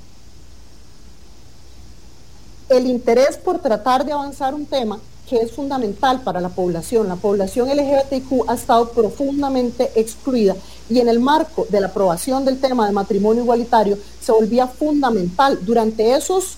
Eh, durante ese año que yo estuve con el gobierno, poco menos de un año, durante esos 10 meses que yo estuve con el, con el, con el gobierno, y ojo, resalto, ese puesto era un puesto ad honorem que yo realizaba aparte de realizar mi trabajo en la noche y durante los fines de semana. Y era, eh, era para mí un tema de activismo, un tema de activismo por el montón de denuncias que yo recibía de personas LGBTQ, quienes eh, recibían discriminación por parte de entidades estatales y que en estos momentos existe un vacío. Las personas continúan recibiendo discriminación por parte del PANI, de la Caja Costarricense del Seguro Social, del Ministerio de Trabajo, de diferentes instancias y no tienen a quién acudir porque lamentablemente en estos momentos el papel que está cumpliendo la Defensoría de los Habitantes no es eh, de promoción ni de apoyo específico para el tema de eh, población LGBTQ. Entonces, a mí me parece central priorizar ahí el tema de las necesidades de la población. Se da una salida mía justamente del trabajo en conjunto desde este puesto porque en el momento en que se introduce la cláusula de objeción de conciencia, pues se vuelve imposible, ¿verdad?, eh, seguir trabajando en la capacitación tan necesaria que estábamos haciendo en materia de derechos de la población LGBT. Le, agradezco, Margarita. Eh, yo, yo creo que es fundamental este tema y por eso lo preguntaba, porque la, gente que vota siempre se pregunta por la, eh, el criterio, la consecuencia de quienes están realmente en eh, postulándose para puestos, para puestos. Y en esta misma línea quiero preguntarle a doña Pilar sobre, sobre un par de cosas. doña Pilar, justamente le planteaba a Margarita que la gente siempre se hace preguntas sobre si realmente lo que plantean en campaña los partidos políticos y las candidaturas tiene que ver con lo que sucede en la, en la realidad. Y le quiero eh, plantear una cosa que estuve revisando ayer. En una declaración del 2019, en el marco de las protestas de la ley contra el, en el marco de las protestas por la ley de fortalecimiento de las finanzas públicas, Usted planteaba que los empleados públicos eh, y específicamente los sindicatos habían negociado sobre sueldos y atacaba directamente a los empleados de la salud, al Poder Judicial, a las universidades y a los maestros y maestras que tuvieron un papel evidentemente protagónico en esas, en esas protestas. Eh, ¿Sigue usted manteniendo esa posición? ¿Cuál es su respuesta para esos sectores que pueden pensar que ahora usted cambió de posición? Y en el marco de esta le pregunto también la segunda, porque eh, hablaba Margarita también de, las políticas de, género y yo creo que su partido en ese, en ese caso, con un candidato que está cuestionado en el tema del, acoso, también puede pensar el electorado que, que, tal vez lo que se le está diciendo en este momento no es realmente lo que va a suceder en la, en la, en la, en la realidad de un eventual gobierno de su partido. Ok, primero quisiera eh, decirle a Margarita que yo no podría estar más de acuerdo con ella en que ojalá pudiéramos ayudar a todo el mundo y ojalá tuviéramos un montón de dinero para hacer las cosas maravillosas que ella dice. Lo que, en lo que yo no estoy de acuerdo y creo que todos los costarricenses tenemos que reconocer es hasta cuándo queremos y podemos vivir de aprestado en la mitad de lo que gastamos. Ustedes saben muy bien que menos de la mitad del presupuesto de cualquier año de los últimos años es dinero fresco, dinero producto de impuestos o de ingresos del gobierno. Y la otra mitad es más préstamo, más préstamo, más préstamo. ¿Cómo lo vamos a pagar? ¿Hasta cuándo vamos a aguantar? Eso lo primero. Lo segundo, con respecto a eso que usted me preguntaba, Pilar Cisneros sigue pensando exactamente igual y soy absolutamente consecuente. Los empleados públicos de la base, maestros, profesores, enfermeras, eh, ¿verdad? Los policías hacen un trabajo extraordinario por un salario generalmente bajo o miserable a veces, en el caso de los policías. ¿Por qué?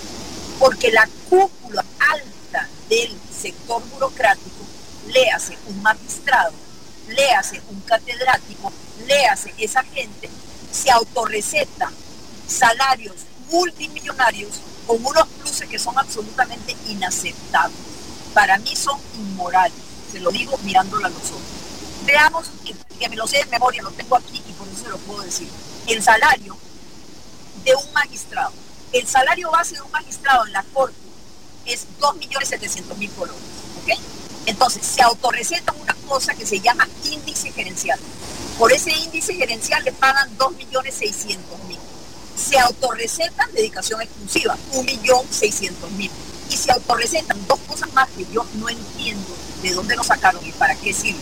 Algo así como administración judicial y otra cosa. Entonces, yo, Pilar Cisneros, no, yo, Estado, contrato a un magistrado por 2 millones 700 mil colones y termina ganando 8 millones y pico. Eso es insostenible, no se puede sostener. Doña. Doña Pilar, queda muy, muy claro, eh, yo creo que el, el tema de los abusos en, en algunos, en algunas instituciones de los pluses salariales ha quedado muy claro, pero también creo que, que puede ser peligrosa la, la posición que generalice que eso sucede en todo el empleo público con todas las escalas salariales. En el marco de esto también... Diego, perdón, se lo acabo de advertir. De, de- de la media para abajo es un salario normal, a veces más bien bajo. Es un salario Claro. que no refleja la calidad Claro, pero del servicio que se da. a lo pero que- de la cúpula para arriba, Diego, se lo sostengo. Sí, claro, Se lo sostengo. le- le- No hay un empleado público de arriba que gane un poquito. Le, le entiendo, doña Pilar, y, y compartimos, compartimos la posición. Eh, sí quiero preguntarle en el marco de esto, porque mucho se habla de la responsabilidad de los, del- del- de los salarios y los pluses del empleo público. Es una posición casi que generalizada en la mayoría de los medios de comunicación en el déficit fiscal, pero poco se habla de los, de los tenedores de deuda. Y leí ayer una noticia que los tenedores de deuda eh, más o menos eh, están lucrando al 12% de, de tasa y, y básicamente eh, plantean incluso algunos, algunos este, economistas que es un asalto a, a mano, a mano armada. ¿Qué piensan ambas candidatas sobre esto y sobre que los tenedores de deuda además, en este caso, son muchos financistas de campañas políticas? Mire, yo coincido 100% con usted, es un abuso. ¿Quién? Le pregunto yo, usted va ahorita al banco, usted tiene un ahorrito y va al banco y le dice, yo quiero depositar ese dinero. Vea, tiene suerte si le dan un 2%. Tiene mucha suerte si le dan un 2%. ¿Cómo es posible que al Estado le presten a esas tasas de usura? Porque los gobiernos en su desesperación por tener dinero y por, verdad, porque no les alcanza para pagar la planilla y para pagar los aguinaldos y todo lo demás, entonces van al mercado y están captando y captando y captando. Por eso es que no hay muchas veces dinero para darle crédito a los ciudadanos porque es mucho más cómodo, se lo presto al gobierno a una tasa buenísima y ¿para qué me preocupo? ¿Para qué me preocupo? Los bancos están preocupados en, en- en- en- en gestionar los créditos individuales para los pequeños empresarios, para los mini empresarios, inclusive para los empresarios grandes que quieren ampliar. ¿Para qué? Si se lo prestan al gobierno y se gana un 10-12%. Vamos Eso a- hay que renegociarlo. Claro, claro que sí, eh, estoy de acuerdo, doña Pilar. Doña Margarita, vamos a pasar con usted. ¿Qué piensa usted sobre los tenedores de deuda? ¿Hay contradicción entre, entre que los tenedores de deuda también sean financistas de, de, de las campañas? ¿Quién y cómo financia la campaña el partido Vamos? Eh, a mí me parece fundamental este tema del financiamiento de las campañas políticas y en ese sentido una de nuestras principales propuestas es la creación de franjas electorales. El grueso del dinero de financiamiento de campañas políticas se va en pagar pauta publicitaria, cuando esa pauta se paga en el espectro radioeléctrico, que es un bien público. Y en este sentido, si habilitáramos franjas horarias, nos darían la oportunidad a todos los partidos de llevarle la propuesta a más personas sin tener que incurrir en estos grandes eh, cobros y en esos financiamientos. El partido Vamos eh, lo financiamos quienes lo integramos a partir de pequeñas eh, contribuciones directas y de grandes esfuerzos de voluntariado. Y parte de los retos que enfrentamos para llevar la propuesta es no tener más espacio televisivo y más espacio al aire, pero es parte de las reformas que tienen que suceder, la creación de franjas electorales, así como la creación de elecciones primarias simultáneas supervisadas por el Tribunal Supremo de Elecciones para que se acabe este ir y venir entre los diferentes eh, partidos en las primarias. Yo creo que este tipo de reformas podrían ayudar a democratizar la manera en que los partidos eh, llegamos al electorado, de forma que la gente realmente escoja entre propuestas que conoce y no únicamente entre quienes tienen el dinero. En esta campaña estamos viendo eh, financistas vinculados con la importación de autos, por ejemplo, poniendo sumas de dinero dentro de la campaña. Y todo esto es legal, no es que sea ilegal. Ya esa es otra discusión de quienes reciben bolsas de dinero de este, cultos y de otros espacios internacionales. No es un tema de que sea ilegal, es un tema que entonces terminan eh, con mucha influencia grupos ligados a determinados intereses, cuando en realidad el electorado debería poder escoger entre las propuestas que eh, recibe de una forma mucho más democrática. Estamos en vivo hasta... Adelante, doña nada Pilar. quiero decirle que coincido 100% con Margarita, 100%. Eso se ha convertido en un negocio para los grandes banqueros y en una asfixia para partidos pequeños o nuevos, como el de Margarita o como el que yo represento. Sea, o sea, nos tienen aquí el cuello porque nadie, nadie les presta un partido que no es nuevo y no se sabe si va a tener o no va a tener el apoyo popular. Entonces, como dice Margarita, es cierto, y el tribunal ha hecho poco o casi nada por democratizar el acceso a los diferentes grupos o partidos políticos a eso. Así que, Margarita, quiero decirle que he sido 100% como usted. Nada más que agregar, como decimos los periodistas. Estamos en vivo hasta las eh, 12 del mediodía, ya casi estamos llegando al final del programa. Adelante, Lucía Molina. Bueno, precisamente, Fernando, conversando con las candidatas del financiamiento, no son los únicos partidos en este contexto que han tenido problemas financiándose. Precisamente el tribunal ha insistido en Asamblea Legislativa que se avance con una serie de reformas que están arrastradas desde el 2013, porque precisamente muchísimos estudios, incluido el Estado de la Nación, el Observatorio de Desarrollo de la Universidad de Costa Rica, ha dicho que este sistema de financiamiento, bueno, es nefasto. Nefasto para la democracia, nefasto para precisamente esas agrupaciones que no logran exponerse a todas las, a las personas. Eh, recientemente salió, digamos, de datos de Tes- Tesorería Nacional que un 80% de los bonos liquidados de deuda política se concentraban solamente en dos bancos privados, BCT y Promérica, y ni siquiera los partidos más grandes como Liberación Nacional, que tienen mayor acceso al crédito, se están viendo beneficiados. Una cuarta parte de la deuda política que se liquidó de Liberación Nacional las elecciones pasadas se fue en intereses, en comisiones, eso es dinero público que se fue directamente a las arcas de los bancos privados y que nunca llegó a campañas electorales. Ni siquiera la agrupación más grande está siendo beneficiada con este sistema. A mí me gustaría tal vez retomar una pregunta que Diego dejó, tal vez nos quedó un, poco colgando a doña Pilar, eh, que yo sé que le han preguntado hasta el cansancio sobre esto, pero es un tema muy, muy importante. Como decía Diego, eh, estamos buscando como candidaturas que sean consecuentes. Y quería preguntarle de nuevo doña Pilar, bueno, hace poco una salida importante de miembros del partido, eh, entre ellas mujeres que argumentaban que la posición del candidato no, no les parecía, no les parecía en cuanto a hostigamiento, no les, no les parecía en cuanto a acoso sexual. Yo no sé si se puede referir al tema y, y si se puede referir también como a cómo garantizar un espacio seguro para las mujeres y si podría ser, digamos, eh, posible en esta discusión, tomando en cuenta lo que ellas, lo que ellas dicen. Claro que sí, o sea, yo no tengo ningún problema en enfrentar ese tema, yo he sido absolutamente valiente y frontal, igual que don Rodrigo Chávez. Eh, don Rodrigo se, se sometió a un proceso de investigación que duró casi dos años en el Banco Mundial. Y las tres instancias dijeron, aquí no hubo acoso sexual, lo que hubo fue un comportamiento impropio para un director del Banco Mundial. Y yo tengo clarísimo, porque tuve acceso a todos los documentos, que Rodrigo Chávez jamás, nunca le puso la mano encima a ninguna mujer. Nunca. Y eso se los digo mirándolos a los. Lo ha enfrentado. Ha dicho, ¿sabes qué? Cometí un error de, de actitud. Lamento que esas mujeres no me lo hubieran advertido con tiempo para haber cambiado mi actitud. Él ha trabajado ahí casi 30 años con miles y miles de mujeres de todas las nacionalidades que ustedes se puedan imaginar. Y yo le puedo asegurar que todas las mujeres que trabajamos con Rodrigo Chávez hace varios meses, o sea, vemos en él a una persona con una actitud absolutamente correcta. Y él está muy consciente y más bien muy preocupado porque aquí, en este país, donde a veces somos bien hipócritas y decimos, sí, que las mujeres denuncian, las pobres mujeres denuncian, ¿verdad? Y nunca pasa nada. El año pasado estaba revisando como periodista, de todas las denuncias, no hubo una sola que terminó en sentencia. Doña Pilar, Entonces, tal vez que solamente para que me quede claro, porque hay una expresión que me preocupa un poco. ¿Usted considera que es necesario que un hombre toque a una mujer para que haya hostigamiento sexual? No, no necesariamente, no necesariamente, y en eso, en eso eh, tal vez me, me corrijo o le, o le doy la razón. Lo que don Rodrigo está diciendo, ¿sabe qué? En una administración mía yo me voy a preocupar y me voy a ocupar para que realmente existan esos canales de denuncia de las mujeres y que las mujeres sientan que su denuncia va a ser escuchada, bien investigada y castigada cuando se demuestren los hechos. ¿Ok?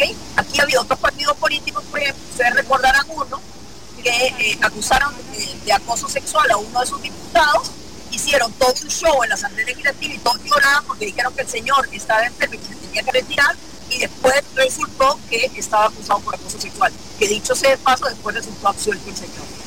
Don Federico Tinoco. Tenemos que ser Dígame.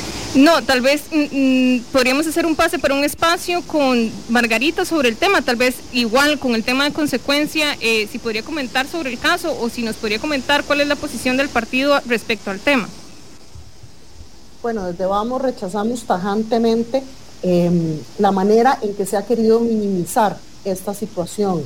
Em, este es un tema sobre el cual hubo un pronunciamiento en firme, en el cual se encontró que hubo acciones eh, indebidas Em, la denuncia de acoso no fue de una sola persona, fue de varias, fue de conductas en una situación de poder a lo largo de los años.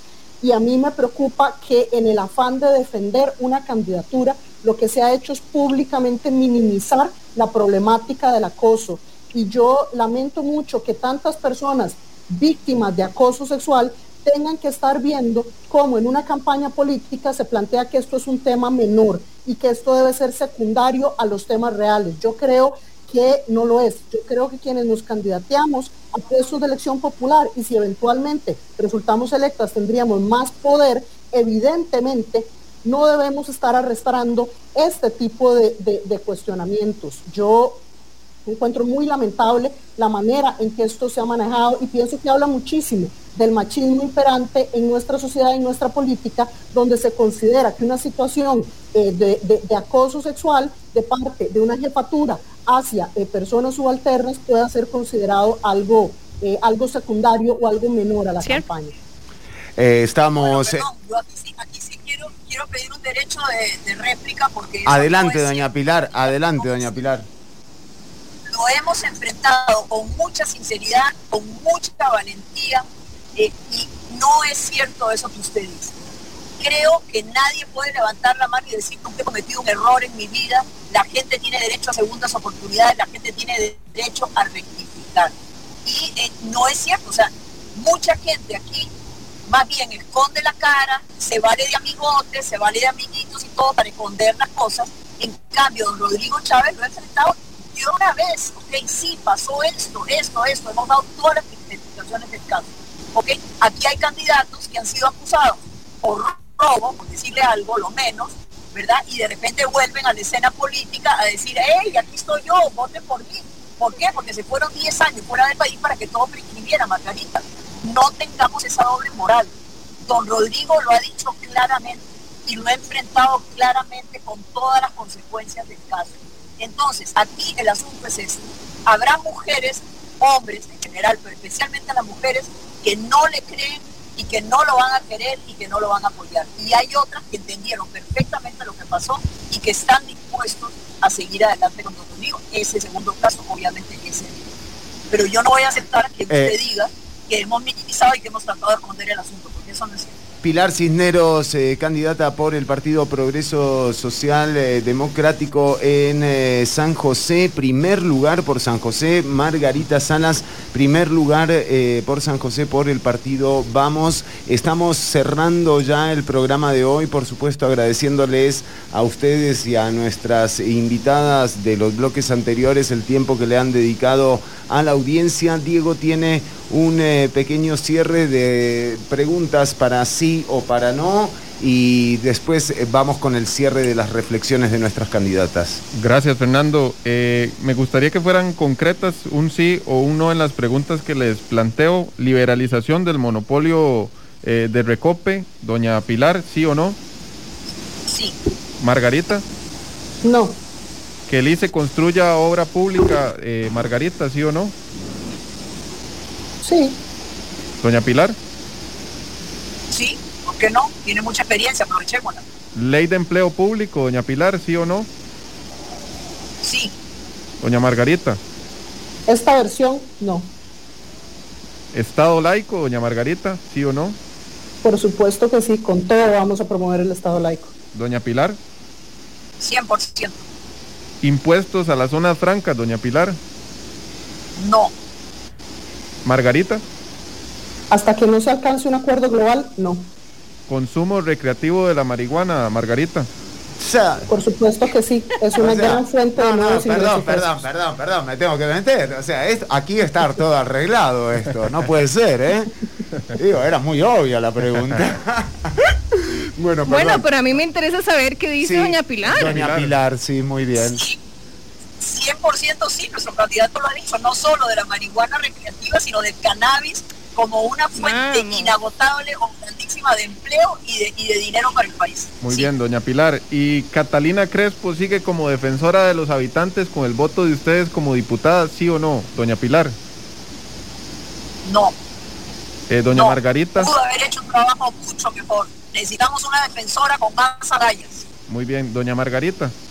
No, definitivamente eh, no, ha sido lamentable Cierro. la de doña Catalina.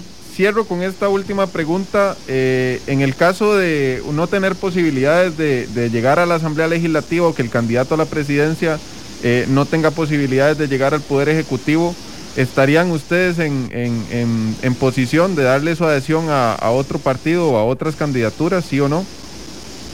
Doña Pilar. Yo no, yo no, no señor, ninguno me convence. Me metí con Rodrigo Chávez porque me convence, pero los demás no. Perfecto. Doña Margarita.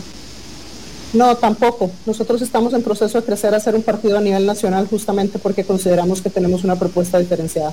Vamos a escuchar a Ronald Alfaro, él es eh, investigador del programa Estado de la Nación y del Centro de Investigaciones y Estudios Políticos, para que nos dé eh, en un minuto cuál es la situación de San José en torno al electorado. Bueno, San José es la provincia que concentra la mayor parte del electorado. Estamos hablando de que hay más de un millón de personas, eh, un millón ciento cincuenta y siete mil, digamos, en números, números redondos. Eh, eh, es una provincia que, asigna 19 diputados. Entonces eso lo que quiere decir es que más partidos políticos tendrían opciones en San José de lograr una curul en la Asamblea Legislativa que en las otras provincias del país. Eh, porque, bueno, di- digamos, primero depende la, también de la participación electoral, eh, que es la que va a determinar de qué tamaño va a ser la, el, el- el número mágico para lograr, digamos, tener diputados, eh, llamado el cociente electoral, ¿verdad? que es la barrera que está definida en la, en la legislación costarricense.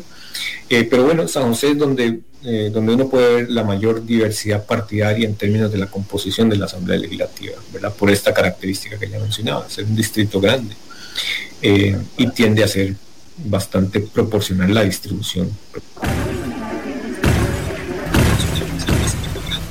Bueno, escuchábamos eh, a don Ronald Alfaro y nosotros que vamos llegando al final del programa, por supuesto agradeciéndoles eh, y proponiéndoles también a nuestras invitadas que hagan un cierre en torno a lo que hemos eh, charlado luego de estos datos que vamos a, enumerar ahora. Eh, les decíamos al principio, hablábamos de la desigualdad entre lo urbano y lo rural. Bueno, según los estudios del INEC, los ingresos en eh, zona urbana eh, son de 1.119.000 colones y en zona rural 651.000 colones eh, por familia. Estamos hablando de una diferencia del 42% y cuando uno se intenta explicar qué es lo que ocurre con estas zonas en donde de repente hay mayor cantidad de abstención en eh, la convocatoria a elecciones, bueno, aquí se puede ver un trabajo sistemático de, eh, de ausencia del Estado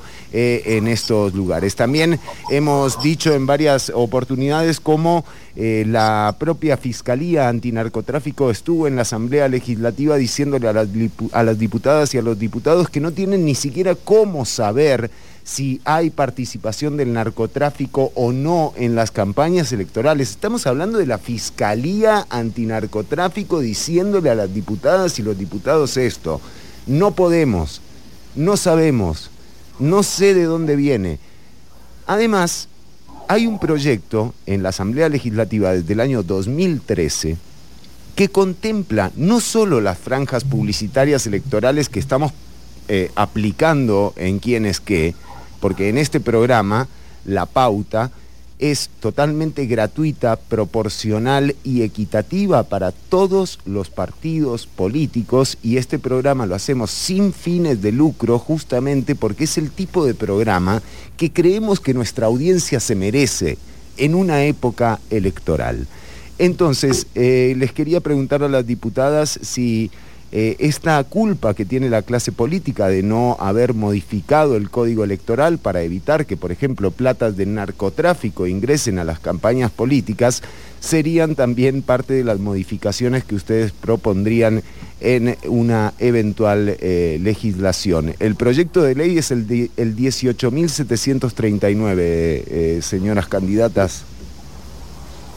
Sí, efectivamente, eh, nos parece fundamental avanzar no solo con esta iniciativa, hay toda una estrategia nacional eh, por la integridad y contra la corrupción que debe recibir apoyo, porque hay varios, eh, varios proyectos que están en la Asamblea Legislativa, diríamos, durmiendo el sueño de los justos, sin voluntad política, para avanzar en el tema de transparentación de patrimonios, para avanzar en el tema de reporte de contribuciones, para fortalecer la fiscalización. Es muy peligroso que sigamos operando de la manera en que venimos operando, con dinero pudiendo entrar desde tantas, eh, desde tantas partes a las campañas políticas. La corrupción nos sale muy caro a toda la ciudadanía. La corrupción es lo que hace que la obra pública sea más cara y que los servicios que recibimos sean peores. Y en este sentido vamos con toda la voluntad y toda la fuerza política a continuar cerrándole portillos a la ilusión y evasión fiscal y a la corrupción y fortaleciendo la transparencia. Doña Pilar. coincido con Margarita 100%, yo les pido a eh, su audiencia que se pregunte por qué será que no se han hecho esos cambios, por qué será que esos proyectos de ley que pretenden transparentar cómo se financian las campañas políticas y para darle facilidad a los partidos pequeños no han avanzado en la Asamblea Legislativa, porque los partidos poderosos, grandes y corruptos de este país siguen queriendo manejar eso. Es más, nunca se ha tenido, por ejemplo, nosotros estamos llevando un programa, un plan, para que por fin los ciudadanos puedan elegir sus diputados. Ahora usted vota por una bandera, usted vota por un color, y los candidatos se encargan de poner en la lista de diputados a todos sus amigotes, al papá de la exdiputada, al hermano, a la tía, a la prima y a la sobrina. Nosotros estamos llevando una propuesta para que los costarricenses voten por una persona con nombre y apellido y que el costarricense sienta que esa persona por la cual votó es la que lo va, la que lo va a representar en la Asamblea Legislativa. O sea, tienen que entender que los grandes partidos de este país no quieren reformas que realmente le den validez a la democracia y le den participación activa a los ciudadanos. No les da la gana. Entonces vamos a tener que ir partidos pequeños, ojalá Margarita llegue, yo llegue, a promover esos cambios que el país necesita. Doña Pilar Cisneros, a Margarita Salas, les agradecemos. Margarita, ¿cómo te fue con... eh, esta es la última pregunta. Eh, eh, doña Pilar, como siempre, muchísimas gracias por la generosidad. Ustedes están con agendas apretadas. Viera don Rodolfo Pisa casi nos tira el teléfono al principio, que no, no nos podía atender. Entonces, eh, sí les agradecemos el gesto, la generosidad en las entrevistas y sobre todo el buen ambiente que hubo en esta entrevista. Han demostrado realmente una altura que quizás no tuvo la primera parte del programa y no es eh, casual que sean dos mujeres las que nos hayan dado esta lección eh, y esta clase de, altura en la discusión política. política. Ojalá ambas lleguen a la Asamblea Legislativa, la verdad. Eh, nos, nos despedimos, eh, nos vamos y eh, con, con el agradecimiento, pero invitándolas también a que el próximo domingo sintonicen el último programa de diciembre que vamos a tener de quién es qué. eh, y después volvemos en enero con un enero calientísimo, ¿verdad? Pero quería cerrar, Margarita. ¿Cómo te fue con el video en el que apareces fumando marihuana? ¿Cómo has logrado, eh, digamos, cómo, qué has interpretado luego de todo esto que ha pasado, que ha tenido un alcance bestial también el video, ¿no? Gracias, bueno, muchas gracias por el espacio. Ha sido muy interesante porque en los volanteos nos ha dado la oportunidad de abrir la conversación con las personas sobre el tema de la necesidad de legalizar. Claro. Efectivamente, el video se ha difundido mucho. Para, para vamos, la importancia del mensaje va en dos sentidos.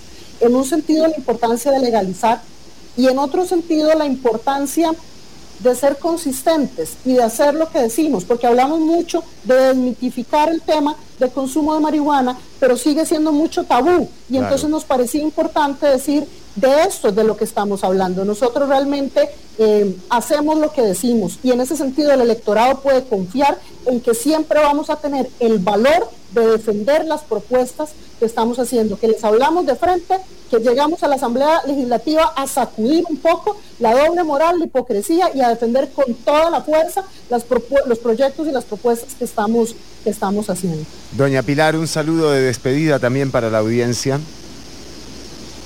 Muchas gracias, Fernando. Realmente es un placer siempre estar con ustedes. Ha sido un placer compartir con Margarita. Ojalá nos veamos en la Asamblea Legislativa. Nos va a gustar a los partidos pequeños, pero ahí vamos con todo y luchando fuerte. Yo lo que le quiero decir a la gente que está pensando su voto es que realmente esta vez es casi que debido a muerte para Costa Rica pensar el voto. Si realmente queremos seguir dando el control de este país a los partidos que nos han llevado hasta donde nos han llevado, con desempleo, con pobreza, con todos los problemas que tenemos como país, cuando realmente merecemos un presente y un futuro totalmente diferente. Y por eso decidieron un paso adelante y meterse en política. Si no nos metemos nosotros, se van a meter los corruptos y la gente que se ha robado este país. Así que voy a aprovechar su comercial, Fernando, para decirle a la gente, vote por Rodrigo Chávez y vote por la nómina de diputados del Partido Progreso. No los vamos a defraudar. Somos gente valiente, transparente y tenemos una visión diferente de cómo hacer la política para el país. Bueno, nosotros nos despedimos, Lucía Molina, un placer eh, realmente haber eh, compartido con vos como lo hicimos el domingo pasado y también con Diego Miranda, un saludo para las audiencias. Muchísimas gracias Fernando, fueron dos entrevistas muy interesantes y efectivamente una primera parte mucho más emocional de lo que nos dirían los estereotipos de género que, sería. Eh, pero muchísimas gracias también a las candidatas que nos acompañaron en esta segunda parte, efectivamente una conversación muy ordenada, muy amena y una discusión eh, que ojalá también llegue a trasladarse a la Asamblea Legislativa y muy probablemente lo haga eh, con dos, dos candidatas a la cabecera de San José. Sí, un lujo, Fernando, haber tenido a, a, doña Margarita y a doña Pilar en, eh, hoy en el programa. Y creo que estamos convencidos de que tienen que llegar más mujeres a la Asamblea Legislativa con la entrevista que, que hicimos hoy. Muchas gracias. Claramente, claramente. Eh, hasta la próxima, quedarse, cuidarse, pasarlo bien. Recuerden el próximo domingo de 10 a 12, quién es qué, elecciones 2022 y por supuesto lunes y jueves nos encontramos en Ciudad Caníbal de 1 a 3 de la tarde. Quédate escuchando 95.5 FM Amplify Radio, la voz de una generación. ¿Quién es qué? Elecciones 2022 por 95.5 FM, Amplify Radio.